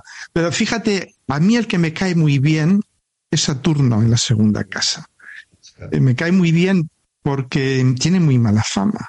Y curiosamente, he conocido un cierto número de personas con Saturno en la segunda que eran inmensamente ricos. Pues esto que te cuenta, no, es que tengo Saturno en la segunda, voy a estar al pairo toda la vida, la cuarta pregunta y tal. No, no yo conocí gente tenía bastante dinero con Saturno en la segunda. Porque realmente, de nuevo, aquí se ve un poco toda esta superficialidad estas interpretaciones de mercadillo, de feria, de la astrología, ¿no? Eh, Saturno en la segunda lo que nos dice es lo que tú vales, no lo hagas depender de otros. Lo que tú vales, tienes de alguna manera que encontrarlo tú mismo, que valorizarlo tú mismo, que construirlo tú mismo, eh, que asumirlo tú mismo. Y el lado brillante, el lado absolutamente maravilloso de Saturno en la segunda, es que si tú realmente sigues este camino muy saturnal, pero date cuenta, Saturno es también la, riqueza, ¿eh? ¿eh? es consigues convertirte en un enorme creador de riqueza. ¿Por qué? Porque eh, es una riqueza que depende solo de ti, de tu esfuerzo, de tu disciplina, de tu conocimiento del mundo, de tu constancia y todo esto, ¿no? Pero eso exige un camino que es duro, es un camino de, búsqueda del propio valor, es muy duro, es muy solitario. Todos los caminos saturnales son, muy solitarios, ¿no? Eh, que está sembrado de estas dudas sobre realmente valgo, realmente llegaré a algo, realmente sí, esto, lo otro, ¿no? Y sobre todo, Saturno la segunda es gente que llega a este, esta autoestima, este autoconocimiento del propio valor con el segundo retorno de Saturno en general o ya con una edad madura, no se llega con 20, 30 años, no, difícilmente, difícilmente. Es en torno a los 50, 60, es cuando es el rico maduro, es el rico maduro, el rico, el rico ya de maduro a viejito, ¿no? Es el que, sí, Saturno la segunda. Y es sobre todo el que necesita eh, tener esa sensación de independencia económica. Eso se ve en muchas personas, lo he visto muchos hombres, mujeres, que me dicen, no, no, no, yo quiero tener independencia económica, yo no quiero depender de mi mujer, yo no quiero depender de mi marido, yo no quiero depender de mi familia. En cierta medida está muy bien, porque eso les hace de alguna manera encontrar su propio valor. Sí, es que donde está Saturno es lo que bajamos de el espíritu a la materia, por eso cuesta tanto, hay tanta dificultad de por medio, y eh, cualquier ganancia que vamos teniendo con Saturno se vuelve paranoico en el cuidado de ello, es un protector también. Eh, eh, digamos, en la primera parte, en excesos, puede llegar a ser que le tenga mucho miedo a la pobreza, a la carencia, y entonces busque sostener y contener las, lo, lo poco que he conseguido. Posteriormente, cuando va madurando más y empieza a encontrar la relación que tiene con el dinero, puede llegar a sacar más bien las Saturnalias, por allí, en donde hay una gran abundancia de, de, cosas que he aterrizado y he vuelto materia. Les cuesta mucho trabajo recibir. Saturno en casa 2 quisiera no recibir una herencia o no recibir un dinero que le dan los padres o la familia, eh, porque ellos se los quieren es ganar con esfuerzo y dedicación propio. Y de ahí, si se cultiva esa zona del esfuerzo y la autonomía, pues se llegan unos frutos poderosísimos a lo Capricornio, que se, se llega con perseverancia a, florecer. Eh, uno de los recursos que pueden cultivar ahí es el tiempo, el cronos, eh, hacer cronogramas, tener unas listas de procesos de cosas pendientes, de cosas a hacer. Pueden volverse unos excelentes organizadores de, de gente alrededor, vender organización, ser administradores de. Sí, y, luego el lado oscuro de Saturno en la 2, para que os deis cuenta que no tengo favoritismos, ¿eh? una de cal y una de arena, eh, eh, que es el, el, el, avaro, el avaro, el tío Gilito, ¿no? el avaro, el, falso asceta. Porque aquí, fijaros, hay un mecanismo muy interesante que es el, mm, eh, el de la persona que no ha contactado con su valor interno como no consigue contactar, porque él mismo, ella misma se dice, esto yo lo he oído mucho en consulta, ¿no? Te dicen, pero ¿cómo me va a ir bien si tengo Saturno en la 2? Yo siempre digo, bueno, pues si ya te condenas tú por adelantado, pues lógicamente no te va a ir bien si tú ya te condenas así taxativamente, porque una cosa es decir, me va a costar, y otra cosa es decir, no puedo porque tengo Saturno en la 2 y ya está, ¿no? Eso es el típico mecanismo de racionalización astrológica que es totalmente neurótico, ¿no? Entonces, el avaro es este.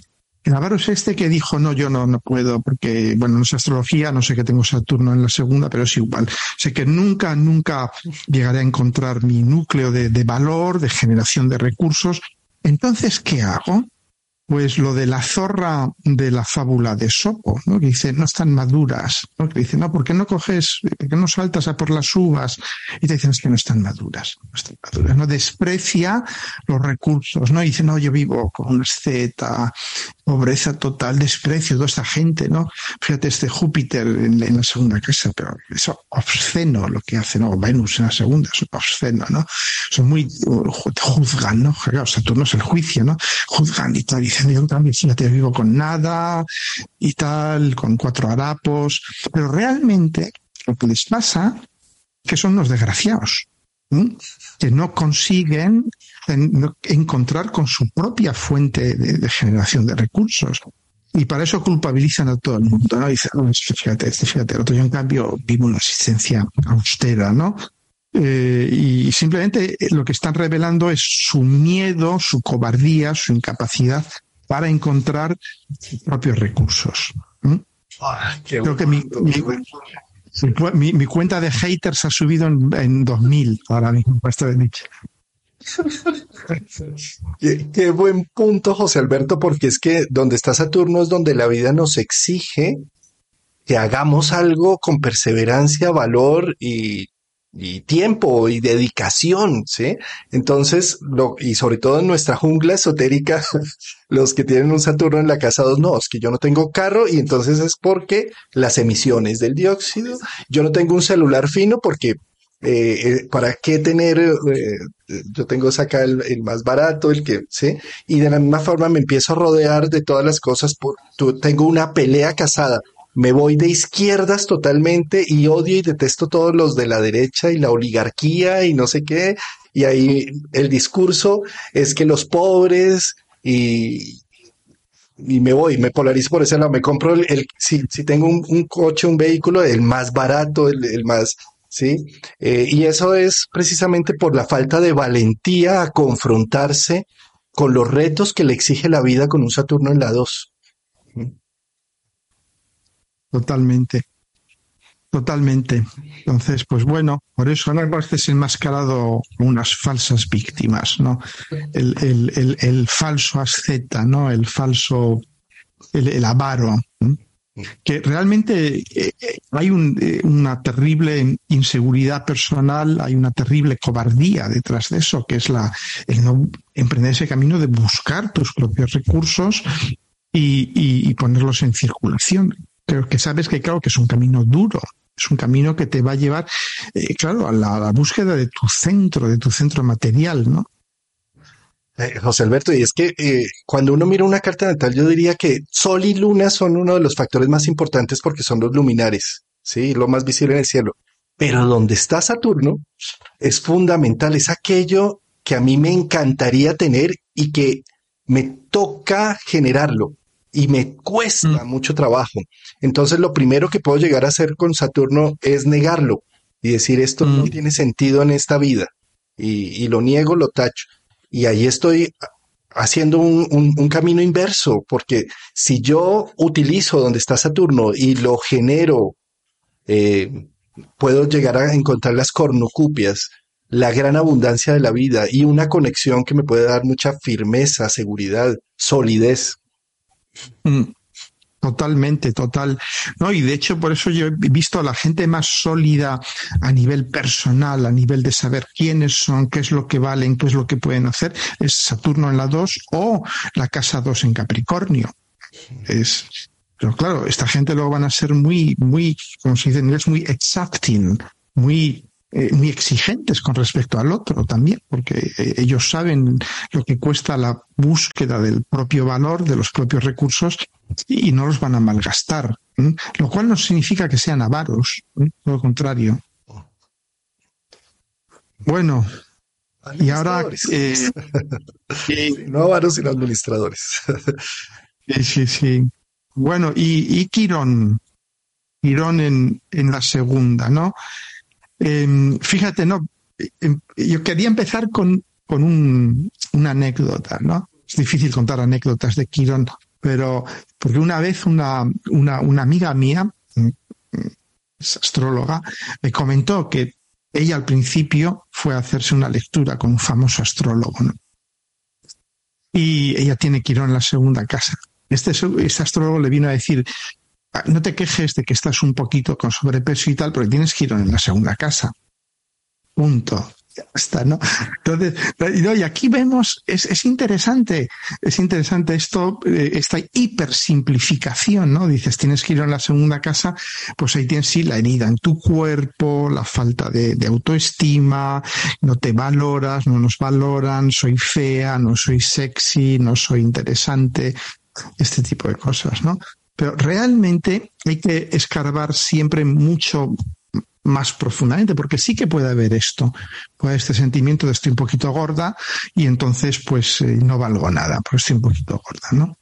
Entonces hay que excavar qué hay detrás de todo esto. Entonces, realmente, para mí, Quirón, allí donde esté Quirón es el, es el gran reto de nuestras vidas, el, reto, el súper reto, ¿no? Porque Quirón es la herida eh, que es la llave que abre la herida eh, o la llave que nos, que nos hiende, que nos abre eh, para que entre lo transpersonal. Entonces, Quirón en la segunda significa que lo transpersonal va a entrar para herirnos, va a entrar para herirnos en nuestro sentido de autoestima, en nuestro sentido de materialidad, ¿no? Y va a entrar y, va a escocer, porque lo transpersonal escuece, duele, eh, es arrabiar, ¿no? Eh, no sabemos qué hacer con ello, ¿no? Entonces, realmente, Quirón en la segunda para mí es lo transpersonal, te va a entrar a través de tu labor de materialización, de creación de un sentido de estima personal, de valor, de recurso personal, ¿no? Y, lógicamente te vas a ir encontrando con los dolores típicos de todo eso, ¿no? Pues, eh, pues ahora estoy gorda. Pero estar gorda estar gordo es ¿Nos hace más o nos hace menos? No nos hace ni más ni menos. No tiene nada que ver con lo que somos. ¿Mm? encuentras mucha gente mm, un poquito gorda o muy gorda, incluso son súper sexys. Son súper sexys. Eh, incluso te das cuenta que es una cuestión de modas, ¿no? Hace Rubens pintaba que se llevaban, se llevaban las mujeres eh, de tallas, de tallas grandes, ¿no? Eh, entonces, sí, o, o, botero, etcétera, etcétera, ¿no? Es decir, que culturalmente hemos construido toda esta imagen de qué es lo que hay que ser, que normalmente es alguien anoréxico, ¿no? Lo que está de moda es ser un anoréxico al, al, borde de la, de la, de la unidad de cuidados intensivos, ¿no? Entonces, eh, claro, y tienes que ver dónde, en qué signo está ese quirón, porque en esa parte del cuerpo, un tirón que está en casa 2, pues que está en, en, acuario, pues te va a afectar pues, la parte inferior de las piernas. Eh, si está en, en Pricornio, pues va a ser las rodillas o los huesos. De algún modo va porque Quirón tiene un poco esta mala costumbre, ¿no? De, de, de, mostrarnos heridas de forma muy literal en esa parte del cuerpo, en el signo en el que se, en, en que se encuentre, ¿no?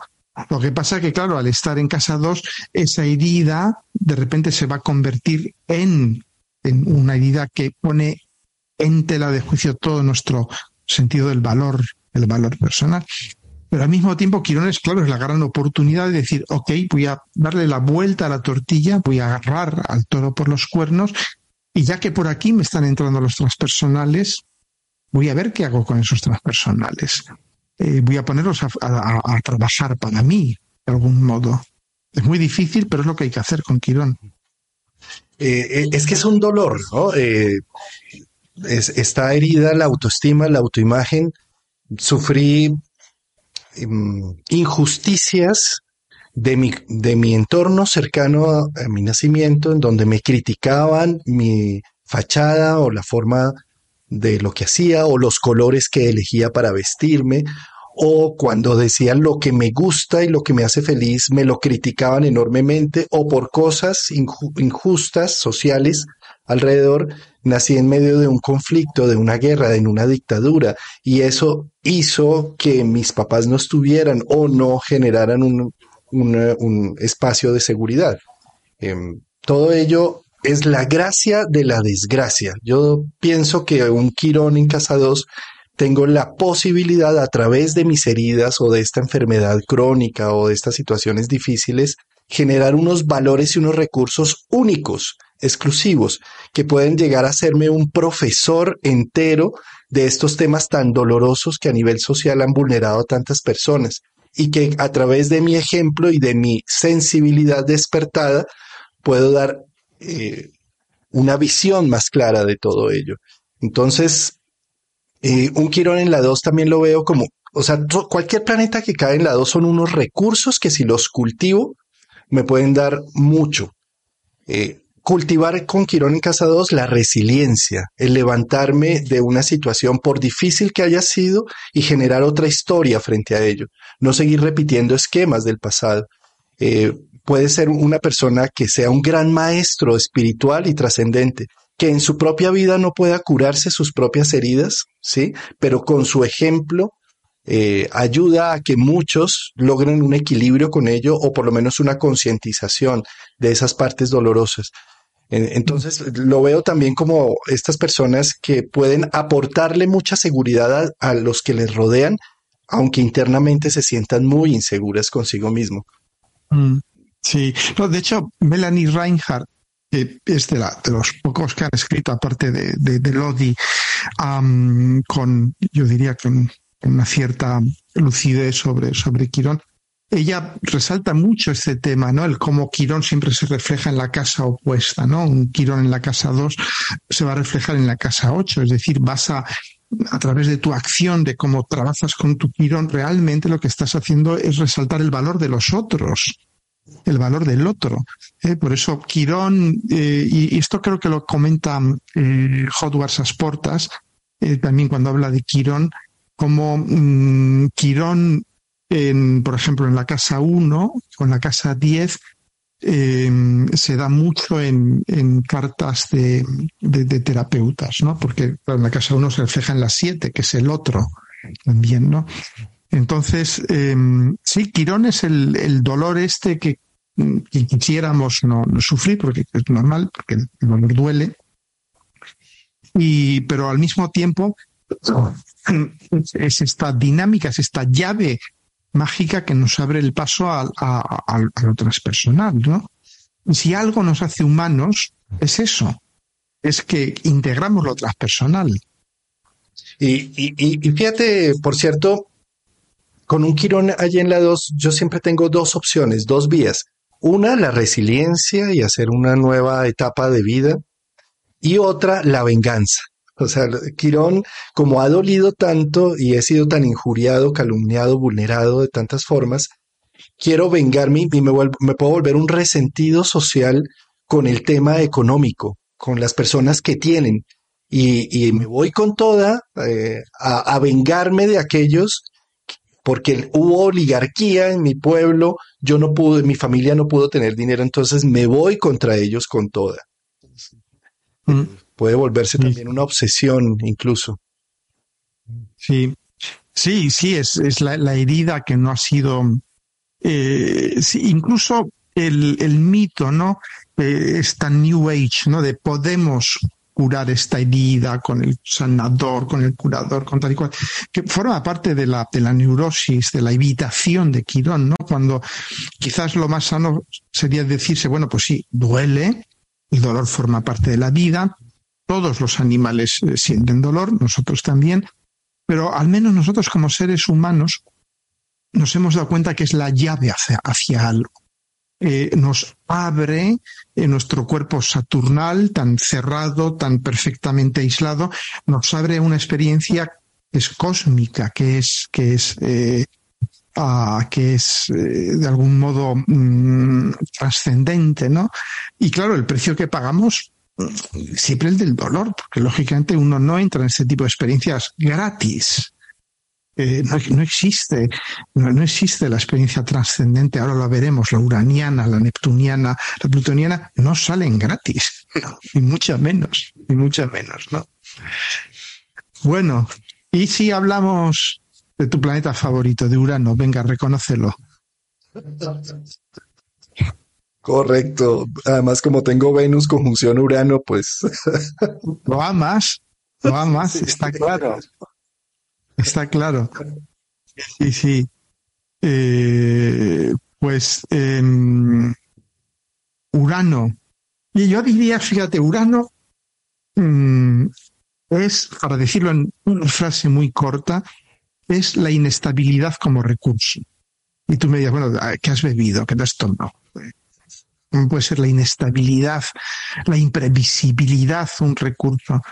Pues porque no lo es. Es decir, la, tal inestabilidad, la tal imprevisibilidad con la que se etiqueta lo uraniano, si tú te pones en Urano, porque es donde hay que ponerse cuando uno habla de un planeta, no te puedes poner en el Sol ni en Venus, no, no, no, ni en Mercurio, tienes que ir a ese planeta, tienes que ir a ese planeta.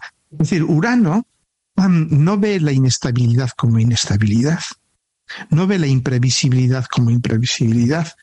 Lo que ve es que los demás son muy lentos. Es lo que ve. Y, que los demás no ven. Los demás no ven. Date cuenta que el, el arquetipo del uraniano es Prometeo.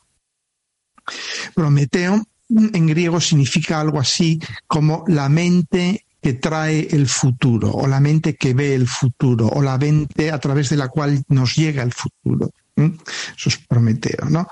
Entonces, eh, Urano como tal, si tú realmente tienes Urano en la segunda y eh, te fías de los eh, astrólogos tradicionales, los tradicionales no, porque ni siquiera consideran a Urano, ¿no? Pero ni siquiera, o sea, ya, pero bueno, un, un astrólogo que, que, tiene en cuenta Urano pero que te cuenta la, historieta clásica, ¿no? Es lo impredecible, lo repentino, esto, ¿no? Lo disruptivo y todo esto. ¿Eso qué es? Es un relato saturnal.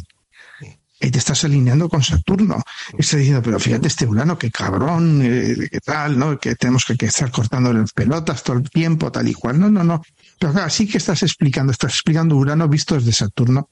Por ahí no llegamos a ningún sitio tienes que ir a Urano, tienes que decir, a ver, Urano, a ver, cuéntame tu vida, ¿no? Haces un poco de terapeuta de Urano, ¿no? Le sientas y tal, y te, tomas unas, te tomas unos tragos con él y que te cuente su vida, ¿no?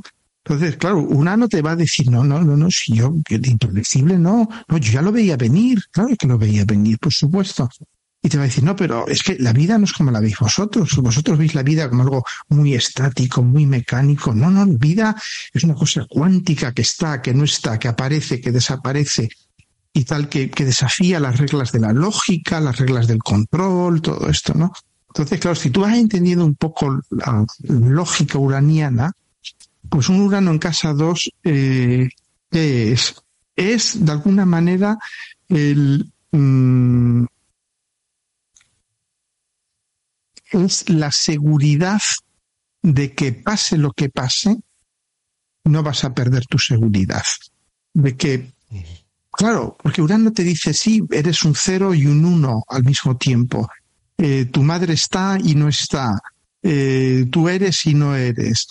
Mm, las cosas suceden de repente, pero ya se veía venir, estaba dentro de la ecuación de onda, podían ser y no ser, ¿no? Entonces, Mm, realmente con Urano en la casa 2 lo que no puedes esperar es que tu vida transcurra como un lento río canceriano o como una construcción capricorniana. Eh, tu vida va, a ser cuántica, vas a estar en el ser y no ser, no, no el ser o no ser de, Hamlet, sino el ser y no ser. ¿no? Entonces, si tú aprendes a navegar esto, es decir, a cultivar la, la presciencia, pues Urano es la presciencia, ¿no? La, la anticipación. Te puede ir muy bien, te puede ir muy bien. Pero claro, no puedes trabajar para una gran administración, para una gran empresa, Saturnal y tal. Vas a tener que ir buscándote la vida en, en, cosas que te va, que de alguna manera que vayas teniendo chispazos uranianos que te vayan llevando de una cosa a la otra, ¿no? Puedes decir, coño, pero tú no eras eh, enfermero en urgencias y ahora te veo de fontanero, así, sí, y, dentro de a lo mejor un año, pues estoy trabajando de veterinario, de qué sé yo, ¿no? Es, mm, es un poco esto, ¿no? Es decir, no, no va a tener una seguridad convencional. Pero va a tener seguridad.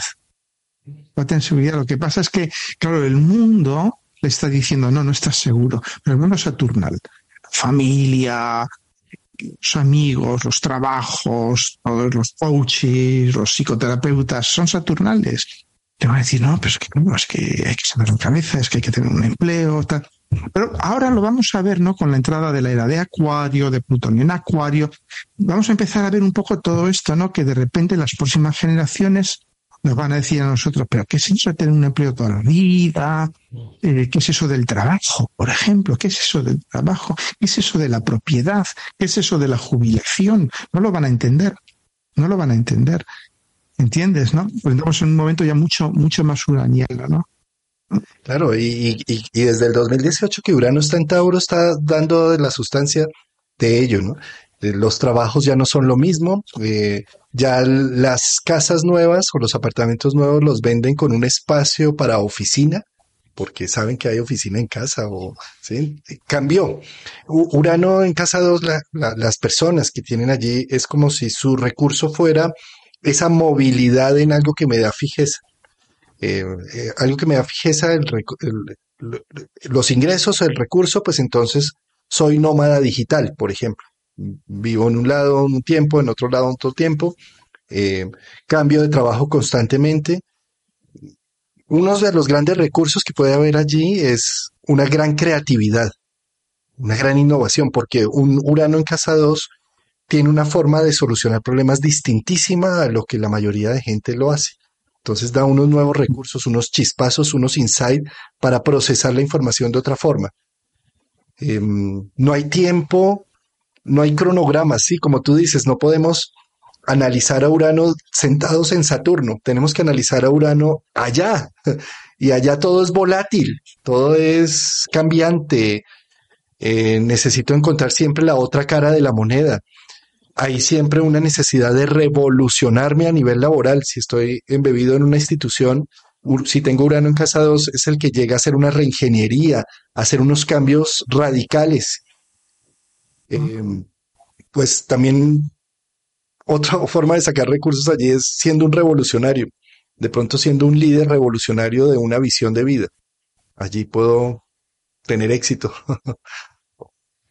Sí, no, date cuenta que lo transpersonal tiene, a mi entender, tiene dos características básicas, ¿no? Lo primero es que no lo podemos entender. No podemos entender ningún transpersonal desde lo mm, saturnal, solar, lunar, mercuriano y todo esto, ¿no? No lo podemos entender. Cualquier intento por entenderlo va a dar lugar a la destrucción de lo transpersonal, es decir, no a la destrucción, sino al, al, al, al a la confusión. Y lo, segundo la locura. es que lo transpersonal. Claro, la locura, efectivamente. Y lo segundo es que lo transpersonal es transpersonal. Es decir, es algo que no nos podemos quedar para nosotros. Si uno tiene Urano en la casa 2, significa que lo que uno vale, lo que uno produce, los recursos, el recurso que uno es y el recurso que uno produce, no, no te lo puedes quedar para ti de algún modo estás en un, eh, en un flujo social, estás en, eh, tienes una especie, yo diría, de deber de canalización social, allí donde tengamos los transpersonales, ¿no? Con en la segunda, ¿qué nos va a dar? Pues nos va a ir enseñando, porque son, los transpersonales son maestros, nos van a ir enseñando eh, cómo encontrar nuestro verdadero valor, más allá de los límites de lo saturnal, encontrar un valor que, que de algún modo está basado en, en, la libertad, en la disponibilidad, en la apertura, en, la derrota de los límites, que eso es Urano, la derrota del tiempo y del espacio, la derrota de la lógica cartesiana, de la geometría euclidiana, de todo eso, ¿no? Claro, esto es muy desestabilizador porque tú dices, coño, lo que tú preconizas como valor personal es profundamente desestabilizador para nosotros como sociedad, como familia, como persona. Entonces, claro, tienes que conseguir más o menos ir analizando eso porque siempre hay maneras de canalizar eso. Siempre. Puede ser la astrología, pueden ser la, inteligencia artificial, la informática, lo, lo, que sea. Y siempre, sobre todo en nuestra época, afortunadamente, es una época ya más, mucho más uraniana, hay maneras. Hace 200, 300 años eh, estabas, estabas jodida, jodido, ¿no? Si, tenías un urano potente, porque no había manera de, canalizar aquello, ¿no? Pero hoy en día es más fácil. Eh, hay otro tema con Urano ahí, es que siendo el regente de Acuario, Urano, eh, tiene que ver mucho con lo social, lo colectivo. Entonces, tener a Urano en casa 2, necesito trabajar de alguna forma para que el colectivo encuentre una visión más amplia. Eh, doy una previsiones para un colectivo. Hay una necesidad de una sociedad diferente en donde funcione. Eh, esto también da cargos de trabajo en astrología. Gracias a la astrología de la geometría astrológica encuentro que hay un gran sistema que nos contiene y, eso me da seguridad y firmeza saber que hay eh, que, gracias a los trígonos, sextiles, cuadraturas y oposiciones el mundo anda. Entonces Urano se siente seguro si encuentra que hay un sistema que lo soporta, que le da solidez. Sí, sí, sí, no es, eh, además lo uraniano, mm, aunque en nuestro tiempo ya va teniendo cabida, eh, claro, es tan profundamente desestabilizador. Es, eh, es, absolutamente, tú ves cuando hay contactos de, ¿ves? ¿no? Urano-Venus, Urano-Luna, Urano con los personales. Claro, la casa 2 es una casa muy personal también, ¿no? Como eh, de, repente, de, algún modo, mm, todos tus esquemas formales, saturnales, de, defensa, ¿no? Mm, se vienen abajo. Pero al mismo tiempo, si consigues canalizarlo, pues te das cuenta que eso te da de algún modo te permite doblegar esos límites ¿no? del espacio y del tiempo, es decir, de ver, ver el futuro, es lo que nos trae Urano. Urano nos dice el futuro ya está sucediendo.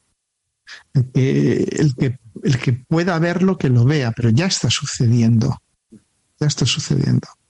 Eh, y, también puede dar eh, personas científicas, es decir, eh, claro, la ciencia en este momento está más saturnina eh, más con normas APA y con el método científico y todo, pero son los nuevos, Urano en Casa 2 son los nuevos científicos que potencian y, entramos en las teorías cuánticas y en todo esto que está abriendo el panorama de lo humano.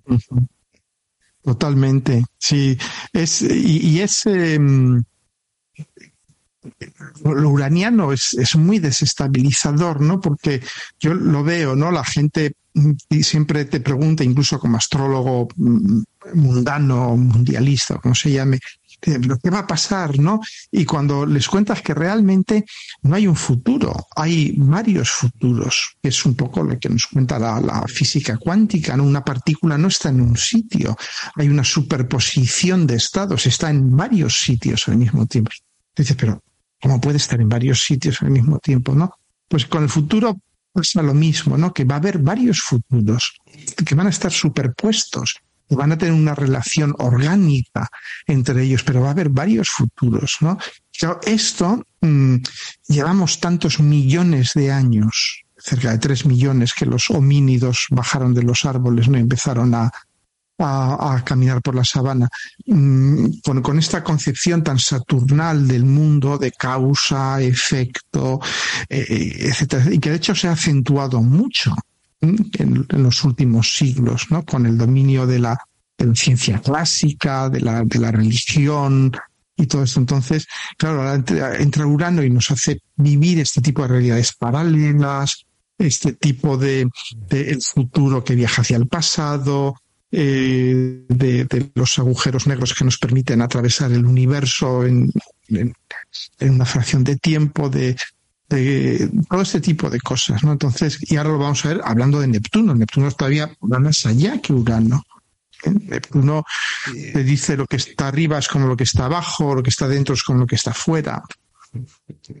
Y precisamente en el último video que hiciste de la luna nueva y demás, Hablabas de cómo Neptuno en Pisces ha revolucionado todo el cine y ha traído todas estas películas y series y demás de universos paralelos, de estados cuánticos, de, eh, que es una forma de empezar a, también a darle eh, en realidad que se convierta en más cotidiano todo esto que ha estado tan abstracto, ¿no?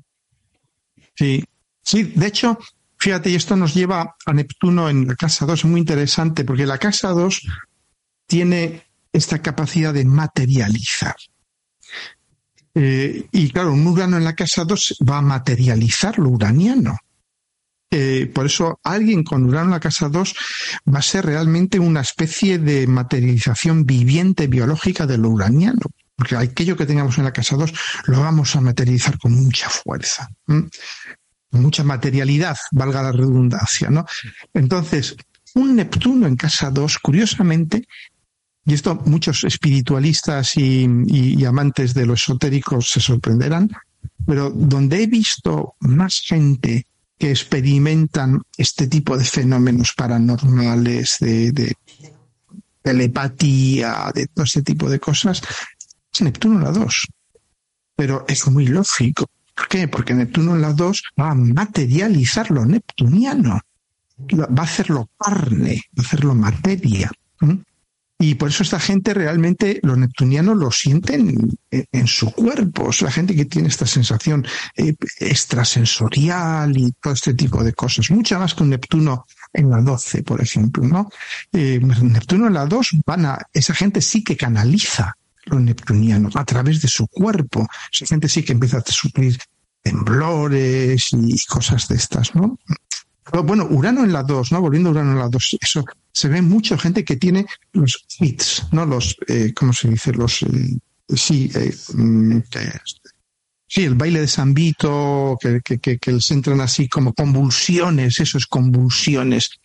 lo he visto mucha gente con Urano en la 2 que, tienen reacciones de convulsión muchas veces, ¿no? O sea, es Urano en la 2, es, es, tu cuerpo, te voy a, me voy a canalizar a través de tu cuerpo, ¿no? Y Neptuno en la 2 lo mismo, ¿no? Entonces, Neptuno en la 2, ya rascando más profundo. Date cuenta de una cosa, Neptuno, la, Neptuno también es el mundo de lo prenatal, del líquido amniótico, la sensación de conexión universal, todo esto, ¿no? Entonces, eh, claro, Neptuno en la 2 es yo estoy aquí en el vientre de mi madre, flotando en el mar del inconsciente colectivo familiar y tal, y aquí me viene pues toda la comidita, yo no tengo que hacer nada, yo estoy aquí, me viene la comidita, me viene la comidita, yo no hago nada, yo floto, y, es una especie de sentimiento de, derecho adquirido. ¿no? Porque cuando ya esta gente nace y en un momento dado pues le dicen, no, ya no, no hay comidita gratis, ahora tienes que salir al mundo y darte tu comidita. Y nadie dice, ah, pero, ¿cómo? Pero, pero es posible, pero si esto me lo debe, el mundo me debe, me, debe esto, ¿no? Eh, y entonces, pues bueno, ahí asumen la, la, la, actitud del víctima, fíjate, fíjate como que yo he hecho por, el mundo, por esto, por aquello y nada, no, no me. La víctima, ¿no?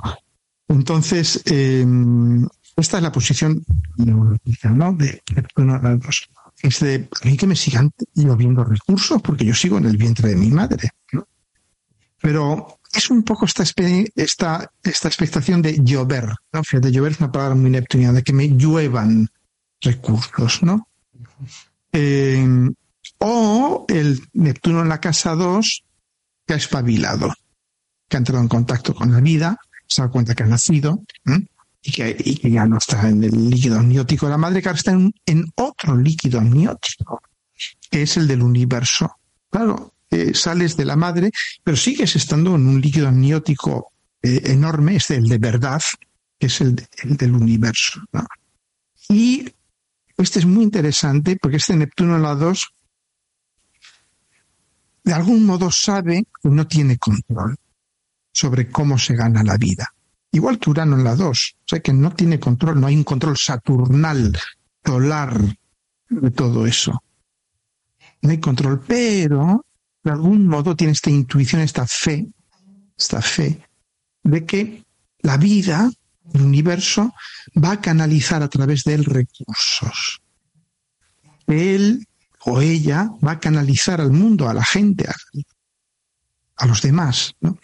Y ahí es cuando ese Neptuno funciona bien, cuando uno se da cuenta de que, por supuesto, va a tener que trabajar, va a tener que esforzarse, todo ese tipo de cosas, pero que realmente mm, es una unión mística con el recurso, de algún modo, está trayendo recursos del infinito, él está dando a los demás, y su valor reside en eso, reside en ser canal, reside en ser canal igual que el valor de un Urano en la casa 2, reside en ser convulso, en ser una cosa convulsa que está transmitiendo un poco este, porque date cuenta, alguien que está sufriendo convulsiones eh, es alguien que se comporta de una manera cuántica. Es decir, ¿dónde está? No sabemos, porque está, está temblando, está convulso. es, es eso, te, está diciendo, no sabemos lo que somos, no sabemos dónde estamos, no sabemos lo que valemos, lo que te está transmitiendo. Y un Neptuno en casa 2, pues de algún modo te está transmitiendo saber, sabiduría, información que no sabemos de dónde viene, pero que él la va, la va dando, la va alargando, la va alargando, ¿no? Y es, yo diría, un, un, un Neptuno en casa 2 que es funcional. No va a intentar controlarlo porque sabe que no puede controlarlo, pero vas a ver que está canalizando esa energía eh, que él no tiene por qué esperar que el mundo le dé nada, porque realmente un Neptuno en la casa 2 lo que hace es dar. Lo que hace es dar. Dar porque él está recibiendo, ¿eh? se está abriendo a este circuito que es infinito, porque los recursos de un Neptuno casado son infinitos, son oceánicos. Neptuno en la casa 2 no se queda nunca sin gasolina, no se queda nunca sin recursos. Bellísima esa explicación, me encanta.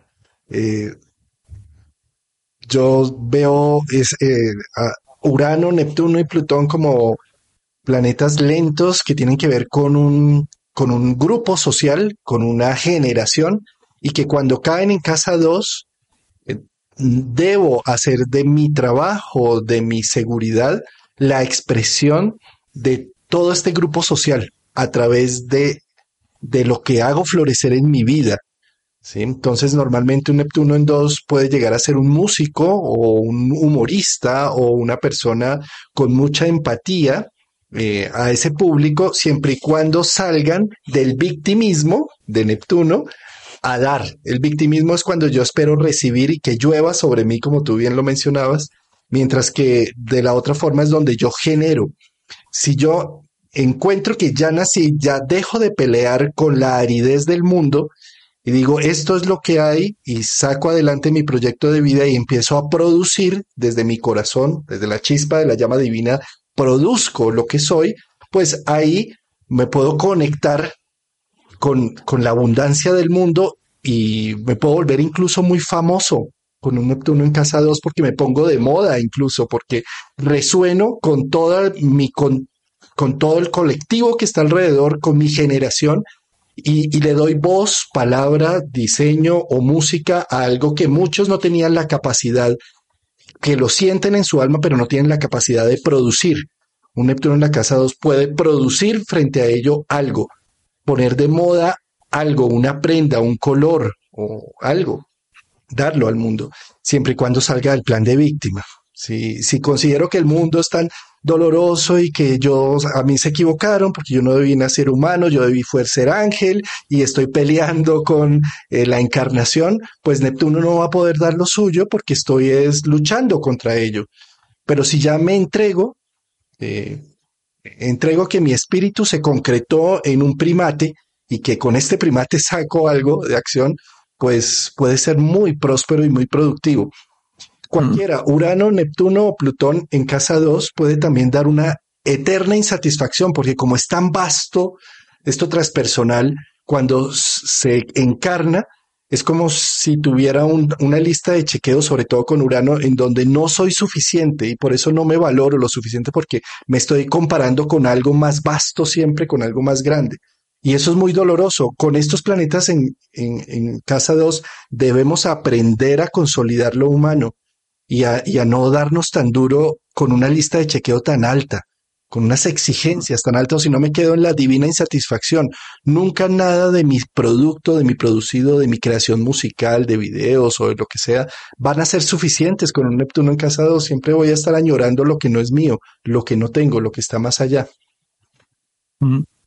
Sí, allí donde tengamos a Neptuno, eh, la única, eh, yo diría la única opción es el abandono desde la fe, ¿no? El, saber que, bueno, que Neptuno te va a llevar a donde te tiene que llevar, que hay un, digamos, una especie de plan, si quieres llamarlo así, sí, es una palabra tranquilizadora, ¿no? Es una palabra saturna lo del plan, ¿no? Pero es una, sí, hay una especie de plan, lo que pasa es que es un plan tan multidimensional, tan absolutamente, tan absolutamente místico, pero sí, hay, hay un plan, hay un plan para ti, ¿no? Que te, que te puedes abandonar sin, pero no es un plan sin objetivos, es un viaje sin puntos de llegada, ¿no? Es, es realmente, sí, es que tratar de entender los transpersonales, los transpersonales tendríamos que cantarlos, ponerlos en música, ¿no? El, sí, Urano, pues sí sería un rock duro, Urano sería metálica, ¿no? Algo así. Y tal, y Neptuno, pues sí, con Neptuno ya otro tipo de cosas, efectivamente, y Plutón ya ni te hablo, ¿no? Entonces ya ni te hablo.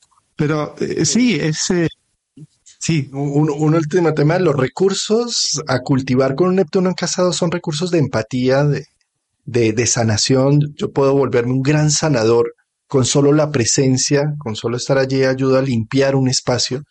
Eh, eh, los recursos musicales, artísticos, de la mística y el misterio. Y también hay, hay algo bien curioso con Neptuno en la 2, es que de repente por razones que racionalmente uno no entiende, aparece un recurso de la nada y, que cambia mi existencia.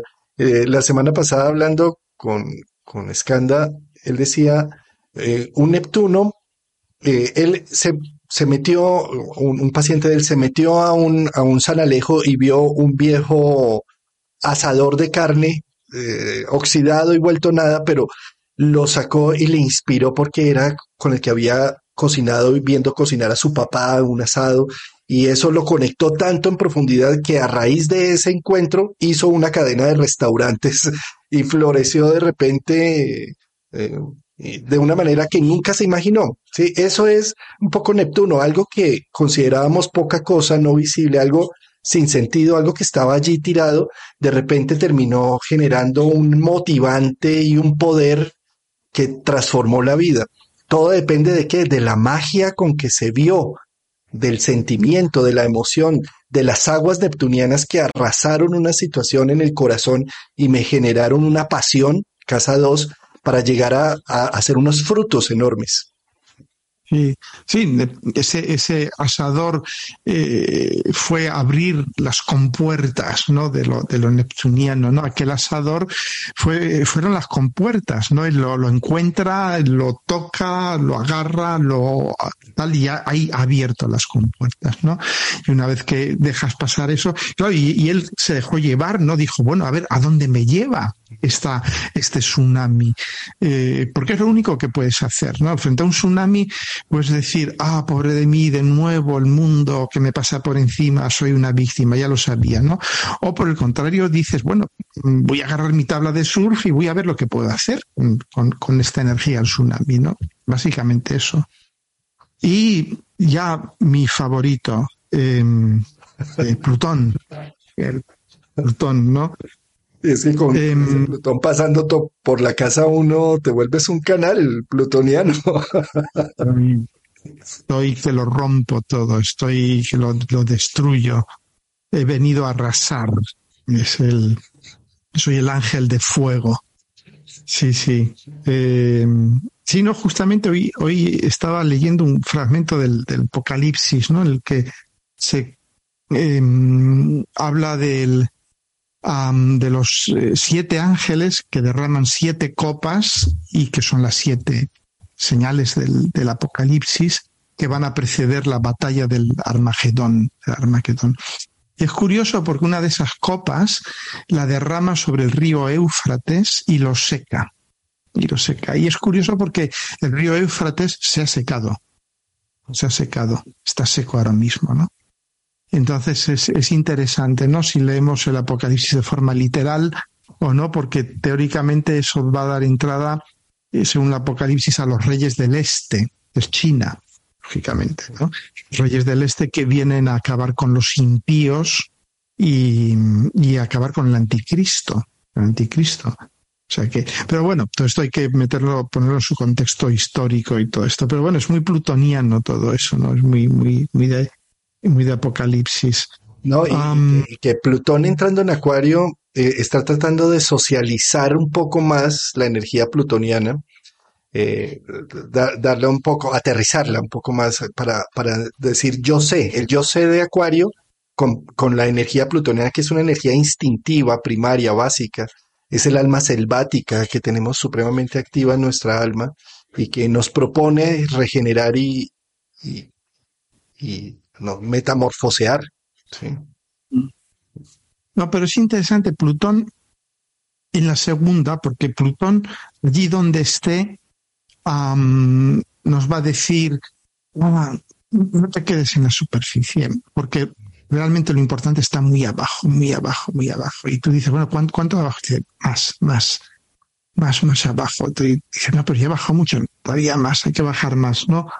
Eh, Plutón siempre nos dice, nunca habrás bajado lo suficiente. Porque um, Plutón, claro, porque Plutón lo que hace es deconstruir la forma. Plutón en la 2 es una deconstrucción total de la forma.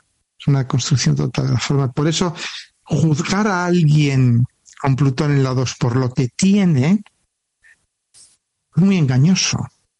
Es muy engañoso. Porque eso que tiene es un símbolo de algo muy, muy, muy, muy profundo. ¿eh? Entonces, eh, lo que tiene las propiedades, las posesiones de alguien con Plutón en la 2, lo que hacen realmente son reflejan dinámicas psíquicas profundísimas, motivaciones subyacentes, increíbles um, inseguridades.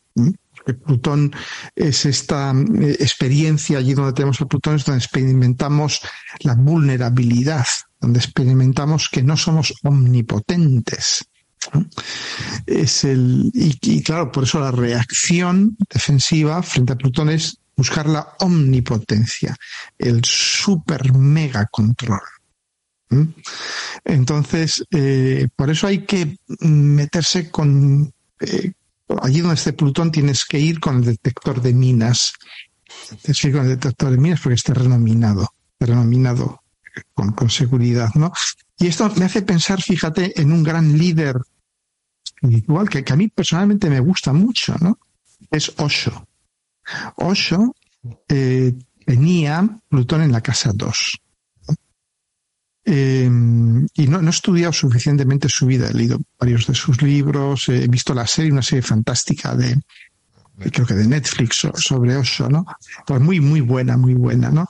Eh, y, y, claro, todavía, eh, como no, no, he investigado el carácter en profundidad, pero él tenía Plutón en la casa 2 y él tenía, es, es bien conocido, no es, no es desinformación, eh, inmensamente rico. La gente le daba enormes fortunas, la donación mínima era de un millón de dólares, ¿no? Entonces, eh, tenía un, un, gar, un, garaje con, no sé, 12 o 20 Rolls Royce, o no, no sé cuántos, una cosa horrible, ¿no? Se hacía siempre llevar en un sillón, no sé si de marfil o de oro, ha sido una historia de estas, una cosa de estas, ¿no? Entonces, eh, de algún modo, toda esta parafernalia eh, posesiva, ¿no? Eh, toda esta exhibición de, de propiedades, eh, que, nos revela pues muchas cosas, ¿no? Nos puede revelar un mecanismo de control poderosísimo frente a una increíble inseguridad al ser desposeído, al ser vulnerable a la desposesión, a la pobreza, al, abandono, eh, y que puede de algún modo polarizarse de una forma potentísima diciendo, bueno, pues voy a tener un rancho de 800.000 kilómetros cuadrados, eh, yates, aviones, coches, eh, sexo, ¿no? De algún modo mm, el, el, éxito material es usado como cebo, como cebo sexual, ¿no? Eh, y esto nos permite recuperar este sentimiento de, omnipotencia. Estoy diciendo que a Osho le pasase esto, ¿no? Pero eh, con, con, Plutón en la 2 eh, puede haber esta obsesión compulsiva, porque es Plutón. Pero tú date cuenta que siempre nos dicen, no, Plutón es obsesivo, compulsivo y tal. Y no, no es eso. Eso siempre nos venden la sombra de los planetas y de los signos. Plutón no es obsesivo y compulsivo, no es eso. Somos obsesivos y compulsivos, somos nosotros, es nuestro ego saturnal. Porque Plutón tiene un poder infinito, devastador. Plutón no tiene miedo de nada, Plutón no se siente vulnerable. Nosotros nos sentimos vulnerables frente a Plutón. Entonces, Plutón no es obsesivo ni compulsivo. Nosotros generamos mecanismos de defensa frente al miedo tan arrasador que sentimos, a la vulnerabilidad, a la insignificancia tan, tan fuerte que sentimos frente a Plutón, elaboramos estos mecanismos de defensa súper, mega, ultra elaborados. Ah, y esto lo sabe muy bien nuestra generación, más bien la, está entre nosotros dos, con, eh, con Plutón en Virgo, ¿no? La mía, ¿no? Y con Plutón en Virgo, todos estos, todos estos Virgos que tienen Sol, Plutón en Virgo de los años final de 50, 60, y todo esto, ¿no? Como, como, es gente que, elabora unos mecanismos de defensa basados muchas veces en el trabajo, el trabajo compulsivo y todo esto, ¿no? Y con Plutón en la 2, eh, esta, eh, esta pregunta, porque la casa 2 nos pregunta, ¿qué vales? ¿Qué es lo que vale en ti? Y te encuentras a Plutón. Y dices, lo santo, ¿es esto lo que tengo en la 2? Esto es, es la deconstrucción total de lo que valgo. Si Plutón en la 2 nos dice, solo encontrarás lo que vales si deconstruyes a fondo lo que crees que vales. Si te replanteas a fondo lo que crees que vales, si cada vez que tú piensas que vales algo, lo destruyes. Y cuando lo has destruido un millón de veces, ahí vas a encontrar lo que vales. Pero tienes que destruir lo que piensas que vales, lo que crees que vales. Porque todo eso es basura, es lo que te están reflejando los demás, es lo que has comprado a la sociedad, a la cultura, a la familia. Plutón es el más transpersonal de los transpersonales. Plutón, la Luna, el Sol, Saturno, los otros transpersonales se atraen flojísima. Se atraen flojísima. Plutón, Plutón deconstruye todo, absolutamente todo. Entonces, claro, te exige un proceso de tal exigencia, de, de, construcción de lo que tú crees que vales, ¿no? es tan costoso. Eh, no es que sea costoso en tiempo ni en esfuerzo, es costoso en abandono. Es costoso en abandono. Tú dices, mira, me sale mucho más barato tener 10 Rolls Royce. Me sale mucho más barato, porque 10 Rolls Royce eh, de cara al mundo, al, menos me va a blindar, me va a decir, fíjate, este tío tiene 10 Rolls Royce o que tiene un rancho, que es intocable, debe valer un huevo este chaval, este chaval debe valer un huevo, la hostia. ¿Entiendes? Entonces, mm, te construyes todo este universo de bienes materiales potentísimos, muy plutonianos. ¿eh? Plutón es el, son los diamantes, es el tesoro. Entonces, claro, tú no puedes adornarte de pequeños bienes, no puedes tener un pequeño Fiat, no, no, no. Vas a necesitar un, un, Rolls Royce, un Testa Rosa, eh, mínimo, mínimo, ¿no? Eh, entonces, mm, es un poco esto, es el...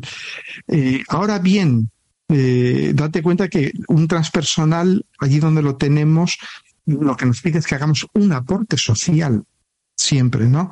Entonces, eh, Plutón en la 2 lo que nos va a decir es que allí donde valemos es en la deconstrucción. Entonces podemos funcionar muy bien en todo lo que sea la deconstrucción. Puede ser un investigador, un psicoterapeuta, un astrólogo, un lo que sea, pero lo que tú tienes para aportar al mundo, porque de nuevo somos canales de Plutón, es la deconstrucción. Pero claro, para eso primero tienes que deconstruirte a ti mismo. Deconstruirte a ti mismo. De algún modo, ¿no? De interpretación excelente. Me encanta. Mira, yo creo que, mm, ah, por cierto, eh, tú mencionabas el, el documental de Netflix de Osho y, también en el libro de Liz Green de Neptuno hay un capítulo dedicado al análisis que hace eh, ella de los gurús y en especial de Osho. ¿sí? Y es bien interesante, profundo. Em, sí, trabajar. Plutón en casa 2, eh, al trabajo que llego necesito hacer procesos de explotarlo para dejar salir la energía hacer un filtro completamente hacer una reingeniería completa y a fondo. Por eso son personas que mm, pueden ser muy útiles en empresas que están muy detenidas en el tiempo, eh, que no les, sí, que, que, no se salen de los mismos esquemas. Llega Plutón y eh, también puede llegar a ser que descubra lo que está debajo de la alfombra, lo que no se mostraba. Entonces tienen un olfato para los negocios turbios o para las cosas que están ahí detrás de bambalinas, que puede llegar a ser que salga a la luz y se transforme eh, el evento, la relación, la socialización, bueno, lo que haya ahí de por medio. Es una mm, energía muy poderosa, es como trabajar con la energía de la vida y la muerte. Eh, puede ser también trabajar en investigación, un Sherlock Holmes, alguien que, que busca el origen del asesinato, de, de, lo, de, lo, que hay ahí detrás. O a nivel financiero, mm, puedo encontrar también eh, dineros ocultos eh, o también encontrar grandes inversiones. Eh, también Plutón es, es, como el que hace una minería profunda de los valores. Con un Plutón ahí yo necesito encontrar el, el fondo del valor de las cosas, excavar, aruñar, ir hasta lo profundo. En, entonces son personas que también pueden, eh, pueden ser muy valiosas en ese sentido porque nos, nos pueden ayudar como terapeutas a escarbar hasta encontrar el gran tesoro que, que, me, que cuando encontré e ese insight, mi vida se transformó completamente. Sí, es, es complicado, ¿no? Porque alguien con Plutón en la casa 2, eh, eh, de algún modo, si tú le, le, preguntas, bueno, ¿qué es lo que vales? ¿Qué es lo que mm, puedes aportar al proyecto? ¿no? Y él te va a decir, pues lo voy a desmontar. De arriba abajo. Claro. Es, es, es eso, ¿no? Un Plutón en la casa 2. Vengo a romperte todo de casa. vengo, ven, vengo a desmontarte todo esto porque voy a ver que voy a revelarte que todas las cosas que tú creías que eran sólidas, que tenían valor, las voy a ir desmontando. Entonces, claro, es, es bueno tener un Plutón en la casa 2 en, en un proyecto eh, para precisamente ir continuamente mm, liberándose de aquello que puede llevar al proyecto a la muerte. Pero claro, tienes que estar preparado para que mm, tener bastantes malas noticias. Tienes que estar preparado para eso, ¿no? Pero bueno, es claro, Plutón es de todos los personales el de más difícil encaje. El de más difícil encaje. Por eso todos los tránsitos de Plutón sobre, sobre Acuario han sido tan movidos, han sido tan revolucionarios, porque, claro, el, eh, Plutón en Acuario es ya el Plutón que se socializa, el Plutón, eh, el Plutón de alguna manera que vivimos como sociedad, ¿no? Y, Plutón, al vivirlo desde Acuario, nos va a decir, ah, socialmente pues, tenemos que colapsar, esta sociedad no es, inviable, y tal. Y de momento, date cuenta que pues, todos decimos si nuestra sociedad no, no, es sostenible, no es tal, no es cual. Pero todo esto son, eh, es masturbación mental, ¿no? Es, sí, hablamos de ello, esto, pero a Plutón, eh, ahora ya que está en Acuario, ya lo está empezando a decir, no, no, no, es una teoría. Veis la sequía, veis esto, veis lo otro, veis la inteligencia artificial. El colapso está sucediendo ya lo tenemos aquí, bienvenidos al colapso, ¿no? Y fíjate, en estos dos meses largos de Plutón en Acuario, el contacto que estamos teniendo con el colapso. ¿eh? Todo el mundo cagándose por la patilla abajo con inteligencia artificial, con la sequía. Y sin embargo, esto lo sabíamos. Esto ya se veía venir hace, decenas de años que se hacen tesis doctorales sobre esto, ¿no? Pero ahora, Plutón dice, no, no, no, no, aquí lo tenéis. Este es el colapso de verdad. Esto ya no es teórico, ¿no? Es, eh... y, y, en ese sentido, fíjate que la posibilidad que tiene un Plutón en la 2, o ahora que estamos hablando precisamente de Plutón en Acuario, es la capacidad también de encontrar nuevas soluciones por el colapso mismo, ¿sí? Es decir, cuando ya no queda de otra, nos ponemos en acción y hay una metamorfosis, una transformación del ADN en lo profundo. Es un cambio. No, no, es, de, hecho, es, eh, bueno, Caruti lo, lo, comenta, ¿no? Él ha escrito mucho sobre la emergencia de la, de la conciencia eh, global y todo esto. Pero, claro, ¿qué va a hacer emerger la conciencia global? El colapso, el shock, la terapia de choque. Eh, va a surgir de ahí, no va a surgir de tomarnos de las manos y mirarnos a los ojos y recitar mantras y, y abrazar a los árboles y contactar con la Pachamama y todo esto. No, eso no funciona.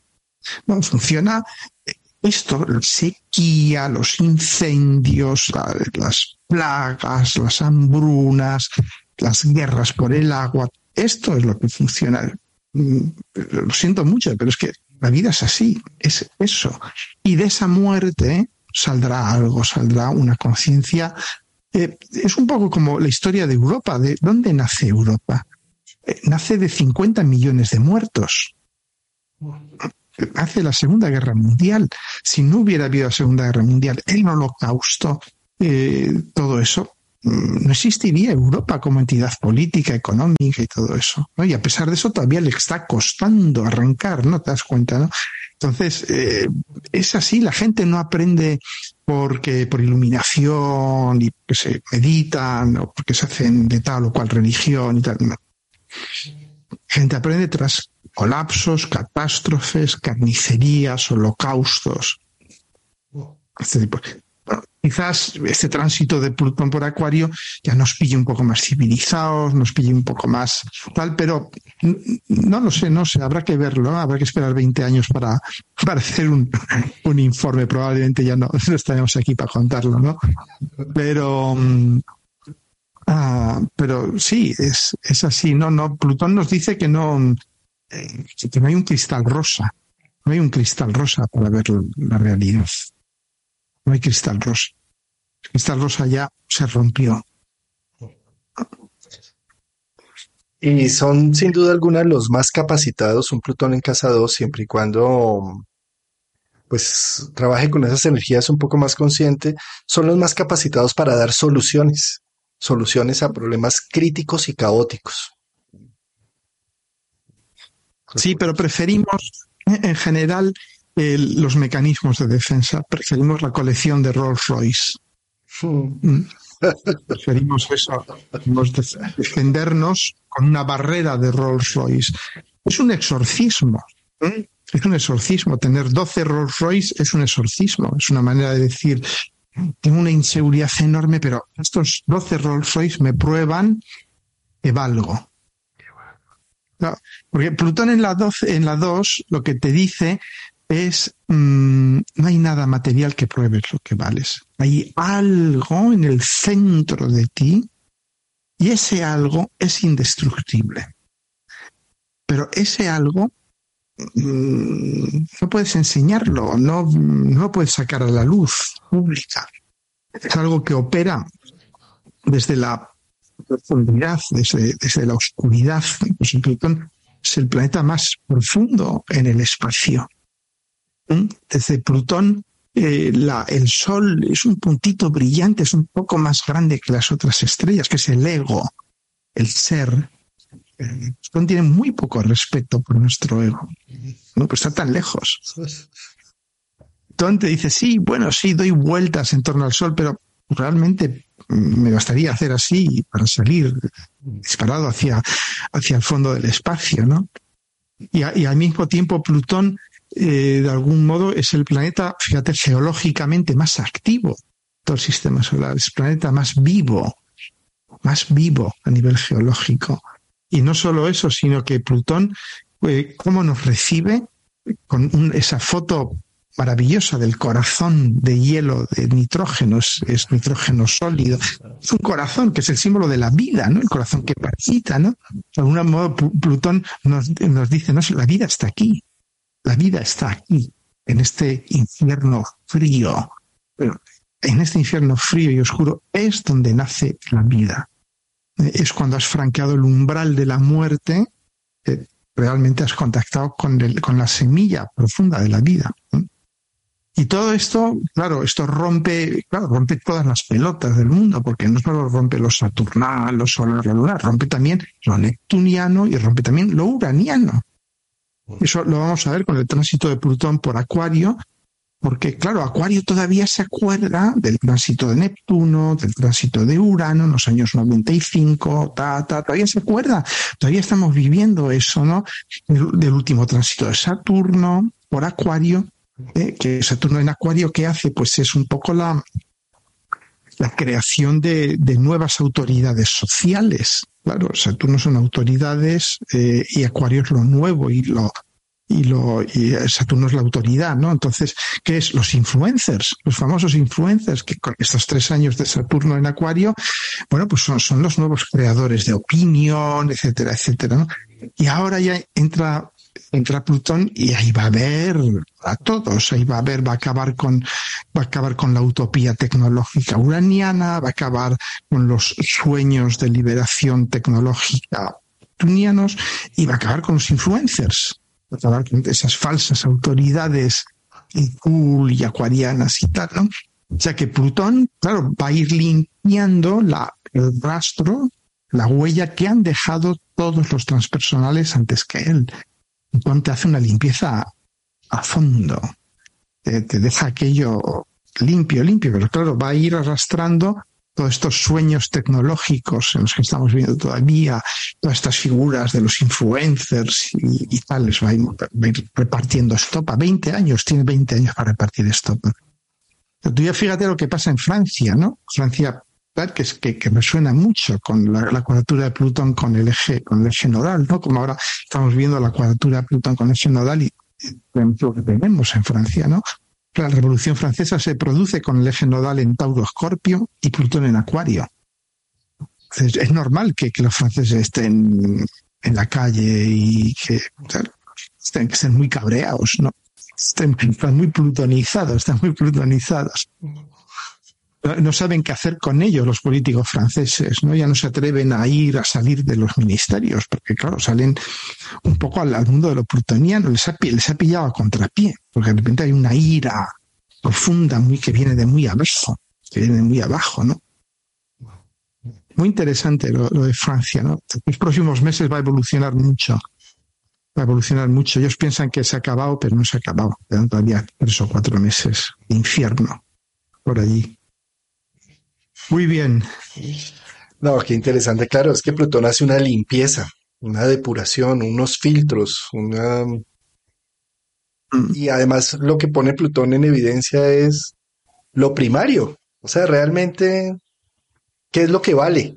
Y sobre todo en casa 2, ¿qué es lo que vale? sí. Totalmente, totalmente. Muy bien. bueno, no sé, hemos pasado maravillosa. Igualmente. Bueno, seguiremos, ¿no? Seguiremos hablando de, astrología existencial y de, muchos temas. Sí, porque ya todo esto está muy bien, lo de las casas, ¿no? Pero ya es, un poco académico, ¿no? Y ahora mm, quizás sea interesante entrar en temas ya más, existenciales, ahora que vamos a entrar con Plutón en Acuario. Eh, con estos últimos 10, 15 minutos que has hablado de, Plutón, eh, se abre el tema precisamente a, lo que vamos a hacer, no tanto a, hablar de casas, signos, aspectos, demás, sino de una astrología vivencial y existencialista, de lo que se está aconteciendo, de, de tomar temas de interés y analizarlos desde la astrología, inverso, no desde la astrología analizar la vida, sino desde la vida con herramientas de astrología entender un poco más. Sí, los grandes temas, ¿no? Como la, libertad, la felicidad, el amor, eh, el sexo, eh, la inteligencia artificial, eh, todo este tipo de cosas, ¿no? Ver qué luz puede arrojar la astrología sobre, sobre todo esto, ¿no? La, la predictibilidad, podemos predecir el futuro es un, un tema muy legítimo ¿no? de, debatirlo. Y si es así, ¿en qué condiciones podemos debatir, eh, predecir el futuro? Excelente. Pues ya les estaremos seguramente en un mes. Haremos el primer eh, video de, de astrología existencialista. sí, sí, sí. Bueno, Muy bien. Juan Carlos. Eh, invitar a, las personas que de pronto quieran entrar en el seminario de José Millar que va a dar el 20 ah. de mayo, el sábado 20 de mayo. Eh, hay cupos virtuales solamente, presenciales no, solo virtuales. También hay cupos en el de Enzo y en el mío. Entonces, si les interesa, debajo del video encuentran el enlace para inscribirse. Nos vemos ya en mayo, ya en mayo, ya es mayo, pero ya nos vemos en, yo viajo el lunes. En una semana, en una semana. En una semana. Genial. Muchas gracias, José Alberto. Un abrazo a todas y a todos. Gracias a nuestra audiencia tan atentos.